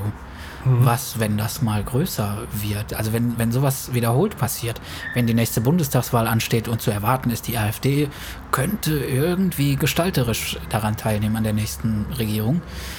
Wenn die da mit Inhalten konfrontiert werden, das ist doch zum Scheitern verurteilt. Weil vor so einer Bundestagswahl muss das passieren. Jeder giert auf irgendein so lustiges Kanzlerduell oder Kandidatenduell. Jeder giert auf Fragen zu, weiß ich nicht, Wahlomat oder sowas. Antworten zu konkreten Themen. Ja, das ist schon richtig. Ja. Ähm, aber da muss man zwei Sachen, glaube ich, differenzieren. Also man muss differenzieren die Leute, die sich tatsächlich für inhaltliche Politik interessieren Mhm. und diejenigen, die ich jetzt so, so im lokalpolitischen treffe, dann so aus Bismarck und aus Schalke Nord, Mhm. Gelsenkirchen. Gelsenkirchen. Ähm, denen ist das vollkommen egal, was die machen. Ja, die stehen Also auf die GZSZ. sagen das auch. Die stehen auf Soap. Äh, Ja, nicht nur das, die stehen aber auch einfach auf. Äh, die haben uns abgehängt. Mhm. Die sind doof. Ja. die AfD ist was anderes und zeigt in den Mittelfinger, finde ich gut. Okay, einfach nur Protestscheiß. Nur Protestscheiß. Okay. Nur Also, Protestscheiß. das war ja auch vorher klar, dass der Journalismus da alleine nicht viel ausrichten kann, aber er kann sich positionieren, er kann durch Kuration und durch Auswahl, durch äh, Verschiebung der Themen äh, Einfluss nehmen. Ja, also zum Beispiel. Ähm, ist jetzt schon ein bisschen was länger her, aber Bayer kauft Monsanto. Mhm. Da kann ich eine ganze Menge Journalismus zu machen. Ja. Gab auch ein oder andere gute, ich glaube, die Story bei WDR oder so darüber und Ja. so. Da war jetzt nicht ungecovert, aber war jetzt nicht Tagesschau-Thema. Aber statt jeden Tag immer wieder mit diesem einen Thema und dem einzigen Thema, das der AfD hilft und wo sie eine Position hat, die, die als solche zu bezeichnen ist, Mhm. immer wieder damit zu kommen, ist natürlich auf so eine gesamtgesellschaftliche Verantwortung gerechnet ein bisschen verkehrt. Ja. Ähm, zumal wir halt einfach echt andere Probleme haben. Jo. So, die Reallohnsteigerung ist in Deutschland seit 20 Jahren de facto nicht vorhanden. Ähm, wir haben da diese Diskussion um eine schwarze Null und als weitestgehend Linker fragt man sich irgendwie, was ist da gerade, was läuft da gerade, wenn jetzt in manchen Bundesländern sogar, sogar Schulden abgebaut werden. Ja. Was das Dümmste ist, was man volkswirtschaftlich machen kann. Ja. Ähm, und wir haben da Aber so es ist populär. es ist populär, aber man kann, man, man könnte ganz, ganz viel von dieser, dieser neoliberalen Erfolgserzählung, die da gerade propagiert wird, auch von den Medien, die könnte man sich mal zur Brust nehmen und da findest du genug Geschichten, Mhm. um, um damit ähm, Nachrichten zu füllen und, und, und ähm, auch Magazine voll zu machen. Äh, und die naheliegendsten Sachen sind dann halt tatsächlich auch soziale Themen, wobei es auch wieder ein bisschen schwierig ist, da, nur immer darauf, weil das ist dann immer so eine, so eine Verlierergeschichte. Ne? Ja, gut. Ähm, aber Digitalisierung, was mit Facebook gerade abgeht, was mit Fachkräfte. Fachkräfte, aber auch die ganzen Anon äh, also die ganzen äh, Daten ähm, Kraken, Geschichten, die man Ja. erzählen kann. Da sind alle Sachen bei. Und wenn, wenn das nicht reicht, also wenn das noch nicht genug ist, um irgendwie Nachrichten voll zu machen, äh, gibt noch einen Krieg in Jemen Unter anderem. oder Vertreibung in Myanmar Ja. oder oder oder ein Militärregime in Thailand. Ja. äh, irgendwelche politischen Entwicklungen in China. Also Ja. es ist, äh, die uns am Ende wahrscheinlich sehr betreffen werden irgendwann. Ähm, es gibt die USA, die haben auch genug zu erzählen gerade. Genau. Also man muss nicht immer über die AfD reden und man muss auch nicht immer über Flüchtlinge reden. Man kann auch ganz viele andere Dinge berichten. Scheiße. Ja. Monologische Vielfalt nennt sich das. Ähm, Gab es neulich einen Artikel aus der Schweiz, m, Ja. die das gut beobachtet hat. Ich habe dir den Link schon geschickt. Vielleicht verlinken wir das unten drunter. Ja. Ähm, monologische Vielfalt bestimmt durch. Ähm, also eigentlich sind solche öffentlichen Diskurse ja dialogisch, polylogisch, Mhm. aber dadurch, dass nur eine Position dort gewährt wird, äh, wird sie monologisch und diese Vielfalt ist nur vorgeblich. Ähm, ganz interessant. Das ist auf jeden Fall das, was so eine AfD dann anstrebt. Und was sie ja auch umgesetzt kriegt, dadurch, dass, weiß nicht, 80 Prozent der mh, Themen in politischen Talkshows Migration betreffen. Was völliger Quatsch ist. Weil der öffentliche Diskurs besteht nicht zu 80 Prozent aus Migration. Mhm. Die Themen sind viel größer. Oder die Themen, Themenvielfalt ist viel größer. Ähm, okay, der Journalismus hat auch so seine Mittel. Ja, also der hat vor allem das Mittel der Auswahl. Genau. Und Mm. da wissen wir ja von Niklas Luhmann, dass wir unsere Welt nur durch die Medien kennen. Ja. Und da ist die Auswahl dann halt tatsächlich auch das Spielfeld, auf dem alles passiert. Ja. Ähm, und man kann andere Relevanzentscheidungen treffen. Ist sich, ähm, ist sich die Presse dessen gar nicht so ganz bewusst, dass sie so krass gestalten kann als vierte Macht? Ich glaube schon, dass sie das weiß. Ja, Ich aber auch in ihrer glaub- Umsetzung so? Ja, es In ist halt viel Fahrtstabilität und, Sa und Sach Sachzwang. Mhm. Das sind immer die Themen. Klicks, klicks, klicks. Ähm, und das ist das nächste Thema. Das ganze System da ist ja gerade doch ordentlich am Bröckeln. Ja, Aber ich glaube, da können ich meine, man kann das von außen beobachten und man kann aber versuchen, in eigenen Äußerungen, wie auch immer, Mhm. dieser Podcast ist ja auch eine davon, ähm, dort vielleicht das ein oder andere, den ein oder anderen Proto-Gedanken irgendwie Mhm. vermitteln. Ist das hier journalistische Arbeit? Ja, ne? Schon. Ja, feuilletonistisch Feuilleton, vielleicht. ja. So, ja. Sind ja auch Journalisten.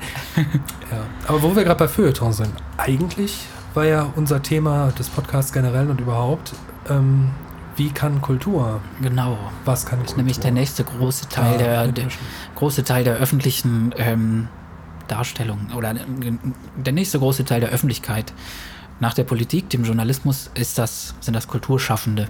Mhm. Was kann der Kulturschaffende machen? Er kann einen Podcast machen. Ja, viel Tonspur. Tonspur, ja, genau. Warum Tonspur? Warum nicht andere Spuren? Beatspur? Also in unserem Fall, weil wir, glaube ich, mit unseren Kopfhörern hier gerade sitzen, jetzt nicht so hübsch anzusehen sind. Also, Ich glaube aber, nein, ich, also die Frage ist, also bevor wir über, darüber sprechen, was Kultur kann, sollte man erstmal besprechen, was Kultur eigentlich ist. oh, jetzt. Also nur als Arbeitshypothese, die müssen, müsste man ja schauen, was begreifen wir jetzt gerade für dieses Gespräch als Kultur. Das muss ja jetzt Mhm. nicht allgemeingültig und, und äh, Ja. für ewig sein. Aber wenn wir jetzt von Kultur sprechen, meinen wir, glaube ich, eigentlich Kunst. Und wenn wir Kunst meinen, meinen wir alles so ein bisschen in Richtung einer Stofflichkeit äh, diesseits von der sozialen Plastik von Beuys. Okay. Ähm, also, John Cage 433. ja, wäre so, wär so, wär so ein bisschen die Grenze an der Genau. Stelle. Wobei das eigentlich kein politisches Stück ist. Ah, Ja. Obwohl, ja, schon. 33, hallo? Nee, nee, nee. Da geht es da geht's eher um, um, ähm, um Atmosphäre. Oder ja, ich weiß, Ja. ich weiß, ich weiß. Ja, ja. Ähm, nee, aber wa- was man dann halt meint, ist halt vielleicht Kunst, die sich in Werk äußert. Sei es Performance, also Live-Werk, Mhm. oder Aufzeichnung, Malerei, Fotografie, Plastik, also Und, im stofflichen Sinne. und äh, ein anderes Zielfenster hat als Meta. Na, das weiß ich nicht. Ich glaube, man kann mit Meta auch eine ganze Menge Metaphysik machen. Aber kann man, äh, aber bringt uns das im politischen Diskurs der Gesellschaft weiter? Wenn wir meta, äh, metasprachlich über, ähm, über, weiß nicht, leere Leinwände sprechen, oder wenn, also wenn die leere Leinwand mit einem kleinen schwarzen Klecks unten rechts in der Ecke metasprachlich über äh, den Wert und den, die Aussagefähigkeit von moderner Kunst referiert. Ich weiß nicht. Ah, Also das ist, glaube ich, zu weit. weiß ich nicht. Auch da haben wir ja so ein Overtonfenster. Also schwarzes Quadrat auf schwarzem Grund oder weißes Quadrat auf weißem Grund Mhm. Sind ja so, so, so diese Holz ist. Holz ist. Sine pas une pipe. Ähm, nee, aber diese Kunst, die sich mit Kunst auseinandersetzt, ähm, öffnet auch wieder Overtonfenster. Ja, okay. So, also da ist dann plötzlich, sind plötzlich Dinge ausdrückbar, die vorher nicht ausdrückbar waren. Und ähm, auch Kunst muss eingebunden sein in einen, Dis in einen Diskurs über Kunst. Also Mhm. ich muss Musik über Musik machen, damit ich Musik verstehe. Und wenn Musik dann noch politisch ist, dann ist es umso wichtiger, dass ich verstehe, was da passiert. Okay. Ähm, ist so meine Haltung dazu. Aber ich glaube, was Kunst vor allen Dingen tun kann, ohne dass sie selber politisch sein, also, ab, also von sich aus politischen Anspruch haben muss, ist eine Alternative zu bilden. Mhm. Also eben nicht herzugehen wie Kollega und antisemi antisemitische Bilder benutzt, Mhm. sondern ähm, vielleicht hergeht wie. Ja, jetzt fährt hier was vorbei. Äh, vielleicht hergeht wie Massive Attack, die aus verschiedenen Kulturen und verschiedenen Ecken irgendwie Dinge zusammenführen und dann eben so ein Ergebnis von Vielfalt sind. So, ich meine, die sind an sich dann wieder sehr politisch, aber alleine die Tatsache, dass die nicht alle irgendwelche weißen Engländer sind, Genau, ja. ist schon mal auch ein, ein Okay, ja. Diskurspunkt. Ja, finde ich gut. Ja. Deswegen sind wir ja zum Beispiel als Band, ähm, machen wir ja eigentlich was falsch, weil wir so ja, beide wir sind alt und weiß. alt, weiß und Akademiker und privilegiert. Ach, ich bin sowas von privilegiert. Also ernsthaft, das war jetzt. Nee, glaub nee, zu also das, das ist aber auch ganz klar. Also das heißt also, das zwingt ja dann auch wieder mit der, sich mit dem auseinanderzusetzen. okay, also haben wir eigentlich keine. Sch wir beide haben jetzt als Mehrlicht keine Chance. Doch. Ähm, wir müssen ja nicht marginalisiert sein, Ja. sondern wir können uns ja auch kritisch, das sind diese criti Critical Whiteness. Ne? Mhm. So, ich kann mich halt in dem Bewusstsein, dass ich weiß und männlich und Europäer und privilegiert bin, Ah, ja. ähm, da kann ich ja meine Position in diesem Spiel reflektieren. Okay. Super. Ja. Machen wir. Ja, Sowieso, klar. Ein Anzug ist ein Schön. Anzug. Ein Anzug ist ein Anzug. Ah, Es wird schön, wenn wir das veröffentlichen. Ich Ja. freue mich schon ein bisschen drauf. Bald. Ja. Ähm, okay, das ist jetzt mm, nicht so, also nicht so, dass es der der gemeine Durchschnittsmusikant, äh, Musikkonsument ähm, nachvollziehen könnte, glaube ich. Äh, das muss er auch nicht. Er sieht einfach nur die, den Pluralismus der Kulturschaffenden und nimmt sich das implizit als Vorbild? Also, Fragezeichen. also mein Beispiel sind zum Beispiel so in den 80er Jahren so Dinge wie Frankie Goes to Hollywood. Mhm. Und- Junge Georg. Boy George. Genau, Boy George. Ähm, auch die frühen Depeche Mode. Ja.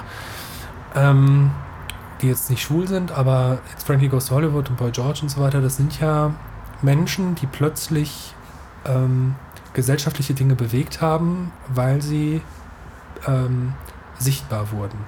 Mhm. Also ich glaube, dass, also gerade wenn es um so einen Vielf Vielfaltsdiskurs geht, ist ähm, Sichtbarkeit ganz, ganz wichtig. Okay, ja. Ja.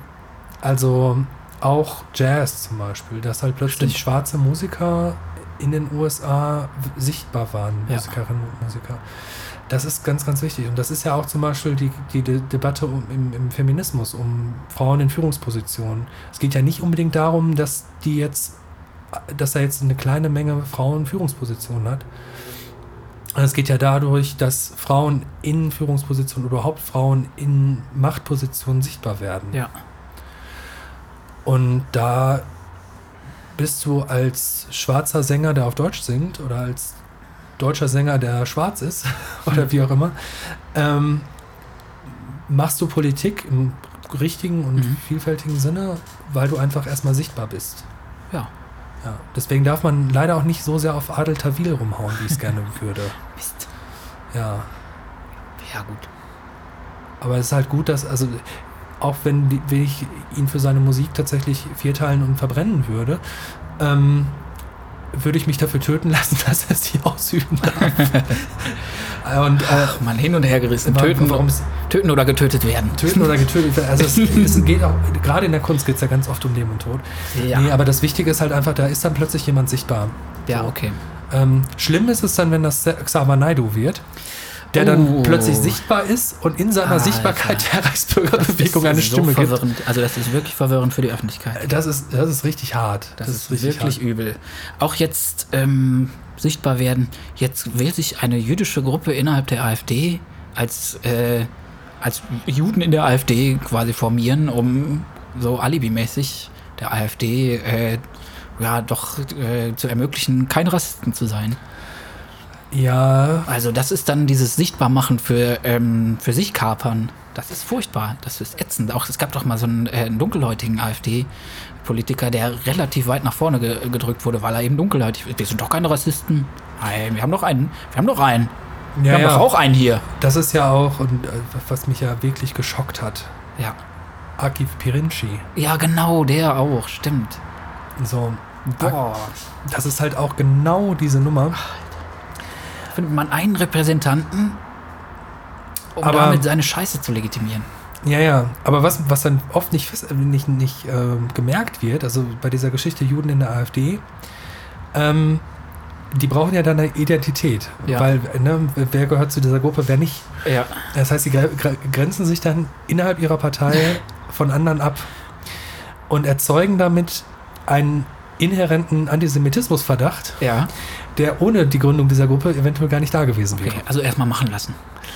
Ich glaube, das ist jetzt keine besonders kluge Idee gewesen. Nee, absolut nicht. Auf der anderen Seite haben natürlich Juden, so wie alle anderen auch, äh, Frauen, Schwule, Atheisten und ähm, ähm, ähm, Mormonen, haben natürlich alle das, das, das Recht und auch vielleicht, wenn sie sich politisch engagieren, die Pflicht, sich in solchen ähm, Zusammenhängen und Identitäten zusammenzufinden und was für ihre Identität und vielleicht Mhm.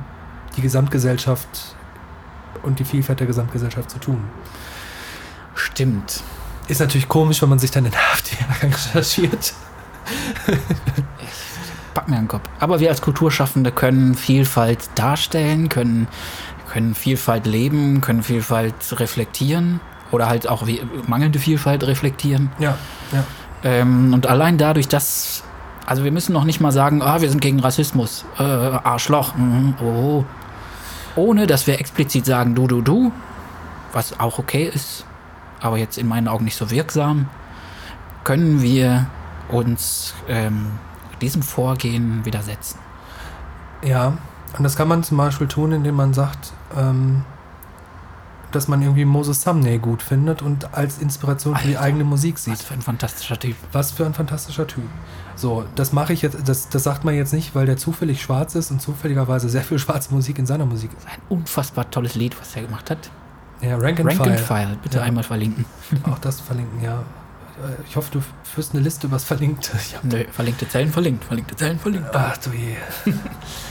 nee, aber das, das ist halt eben so, ne? Oder auch, auch eben Massive Attack. Massive Attack sehe ich halt, halt Mhm. in der Hinsicht als Vorbild, weil die halt einfach in der Lage sind, Mhm. sich auch mit Gästen und mit ähm, ähm, einer farbenblinden Art und Weise eben Werke zusammenstückeln. Ja, ja. Das ist, ähm, das ist richtig. Ist das im Prinzip ähm, Ignoranz des. Also ignoriert man damit. Nee, jetzt bin ich am falschen Dampfer. Sorry. Also, Man ignoriert doch ein Stück weit, dass das Thema überhaupt relevant ist. das ist eben die Gefahr an der Stelle. Also wir ignorieren doch dadurch, dass wir ähm, pluralistische Musik machen, ignorieren wir die Relevanz ähm, des Themas, das die AfD reinbringt. Wir hinterfragen Pluralismus. Wir ignorieren dieses Hinterfragen. Weil wir Ja. schon immer pluralistisch Musik machen. Weil Massive Attack schon immer pluralistisch sind. Ja. Also im Grunde ist es ja dann vielleicht so ein Stück weit so eine Art Vorbildfunktion, Ja, genau. die halt sagt, also zum Beispiel ähm, dadurch, dass ich einfach durch den Parteikontext halt sehr viel mit Leuten zu tun habe, wie Terry Reinke zum Beispiel, Mhm. die sich sehr stark für LGBTIQA Ja. X-Geschichten ähm, engagiert, äh, die, ich fasse das jetzt mal zusammen als queere Bewegung. Mhm. Die queere Bewegung ist dann erfolgreich gewesen, wenn wir nicht mehr darüber reden.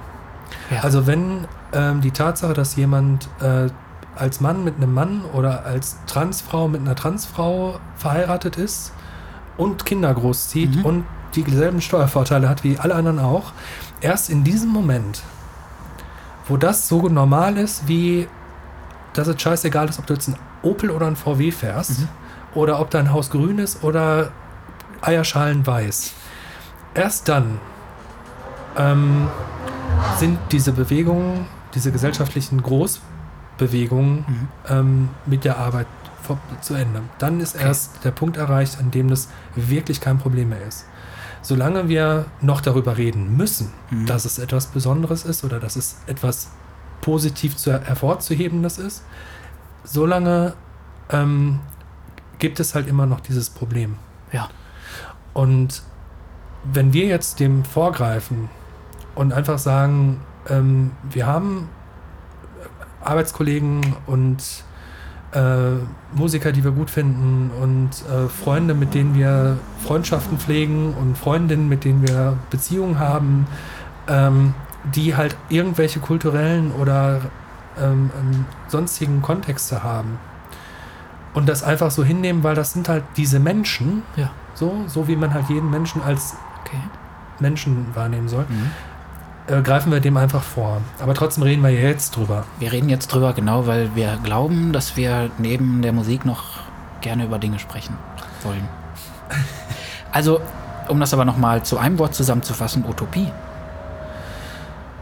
Ja, ja. Es ist utopisch. Also das, was man zeichnet, indem man, äh, indem man ignoriert, dass das Thema eine Relevanz hat. Also wir ignorieren es ja nicht, wir sprechen ja auch explizit drüber.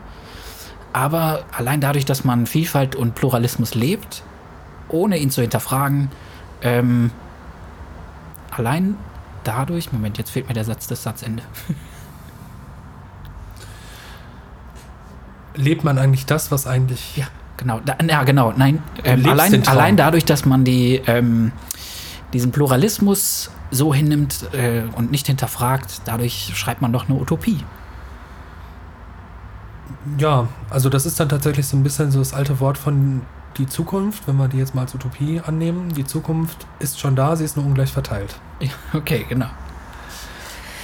Gut, wir haben jetzt darüber gesprochen, was die Politiker machen können Und die Journalisten. und die Journalisten. Wir haben jetzt noch ein bisschen angerissen, was wir als Kulturschaffende machen können. Wir haben damit so ein bisschen unsere Leitfrage versucht zu beantworten, was kann Kultur machen, um ähm, gesellschaftliche Verhältnisse zu reflektieren und vielleicht sogar zu beeinflussen. Sind wir damit am Ende? Also, wenn es nach mir geht, haben wir noch gar nicht richtig angefangen. Ja, aber wir, wir haben Zuhörer vielleicht und Naja, ich bin ja immer noch ein Verfechter der, der ähm, äh, ordentlichen Podcastlänge von drei Stunden, aber jetzt haben wir fast zwei. Also sind jetzt bei 100 und einer Minute. Ah, Ich finde das ganz schön amtlich. Und jetzt gerade bin ich auch ein bisschen leer. Ich habe sehr Ja. viel gesagt, was mir durch den Kopf ging. Und ich glaube, du hast ganz viel gesagt, was dir durch den Kopf ging. Ähm, wir sehen also, alle möglichen Bereiche der Öffentlichkeit haben so ihre Werkzeuge, um sich dem entgegenzustellen, was die AfD verbricht. Ähm, ich glaube, es fehlt noch das Bewusstsein dafür, dass es diese Werkzeuge gibt. Auch dafür machen wir sowas wie diesen Podcast hier. Ähm, und wenn dieses Bewusstsein da ist, ich bin zuversichtlich. Ich Ja. bin zuversichtlich, dass äh, uns das kein zweites 33, 1933 äh, verschaffen wird. Noch bin ich zuversichtlich. Ja. Naja, gut. Glücklicherweise gibt es eine Verfassung, Richtig? glücklicherweise gibt es ein Grundgesetz und Menschen, die es achten. Ähm, ich glaube aber diesen Punkt, was kann Kultur schaffen? Und was können wir mit Kultur schaffen? Ähm, das heben wir uns einfach auf fürs nächste Mal Als Grundsatzfrage. als Grundsatzfrage. Hurra. Weil dann wird es nämlich ganz schön abstrakt und ich glaube dann wahrscheinlich in einigen Teilen auch sehr poststrukturalistisch. Aber ähm, vielleicht lassen wir es für heute dabei bewenden. Wir lassen es genau ähm, und das Thema heben wir uns auf fürs nächste Mal, um, um das in einer humanen Podcastlänge für, von 120 Minuten vielleicht äh, zu verpacken. Genau. Bleibt noch zu sagen, wer uns unterstützen möchte, der kann uns gerne schreiben unter web.mehrlichtmusik.de. Ähm, da sind alle Unterstützungsangebote willkommen. Ähm, wir sind jetzt noch nicht mit dem PayPal-Account weiter oder so, aber das kriegen wir auch noch hin. Dann hoffentlich bis zum nächsten Mal. Und damit sagen wir dann jetzt auch ähm, bis zum nächsten Mal. Bis zum nächsten Mal. Auf Wiedersehen. Tschüss.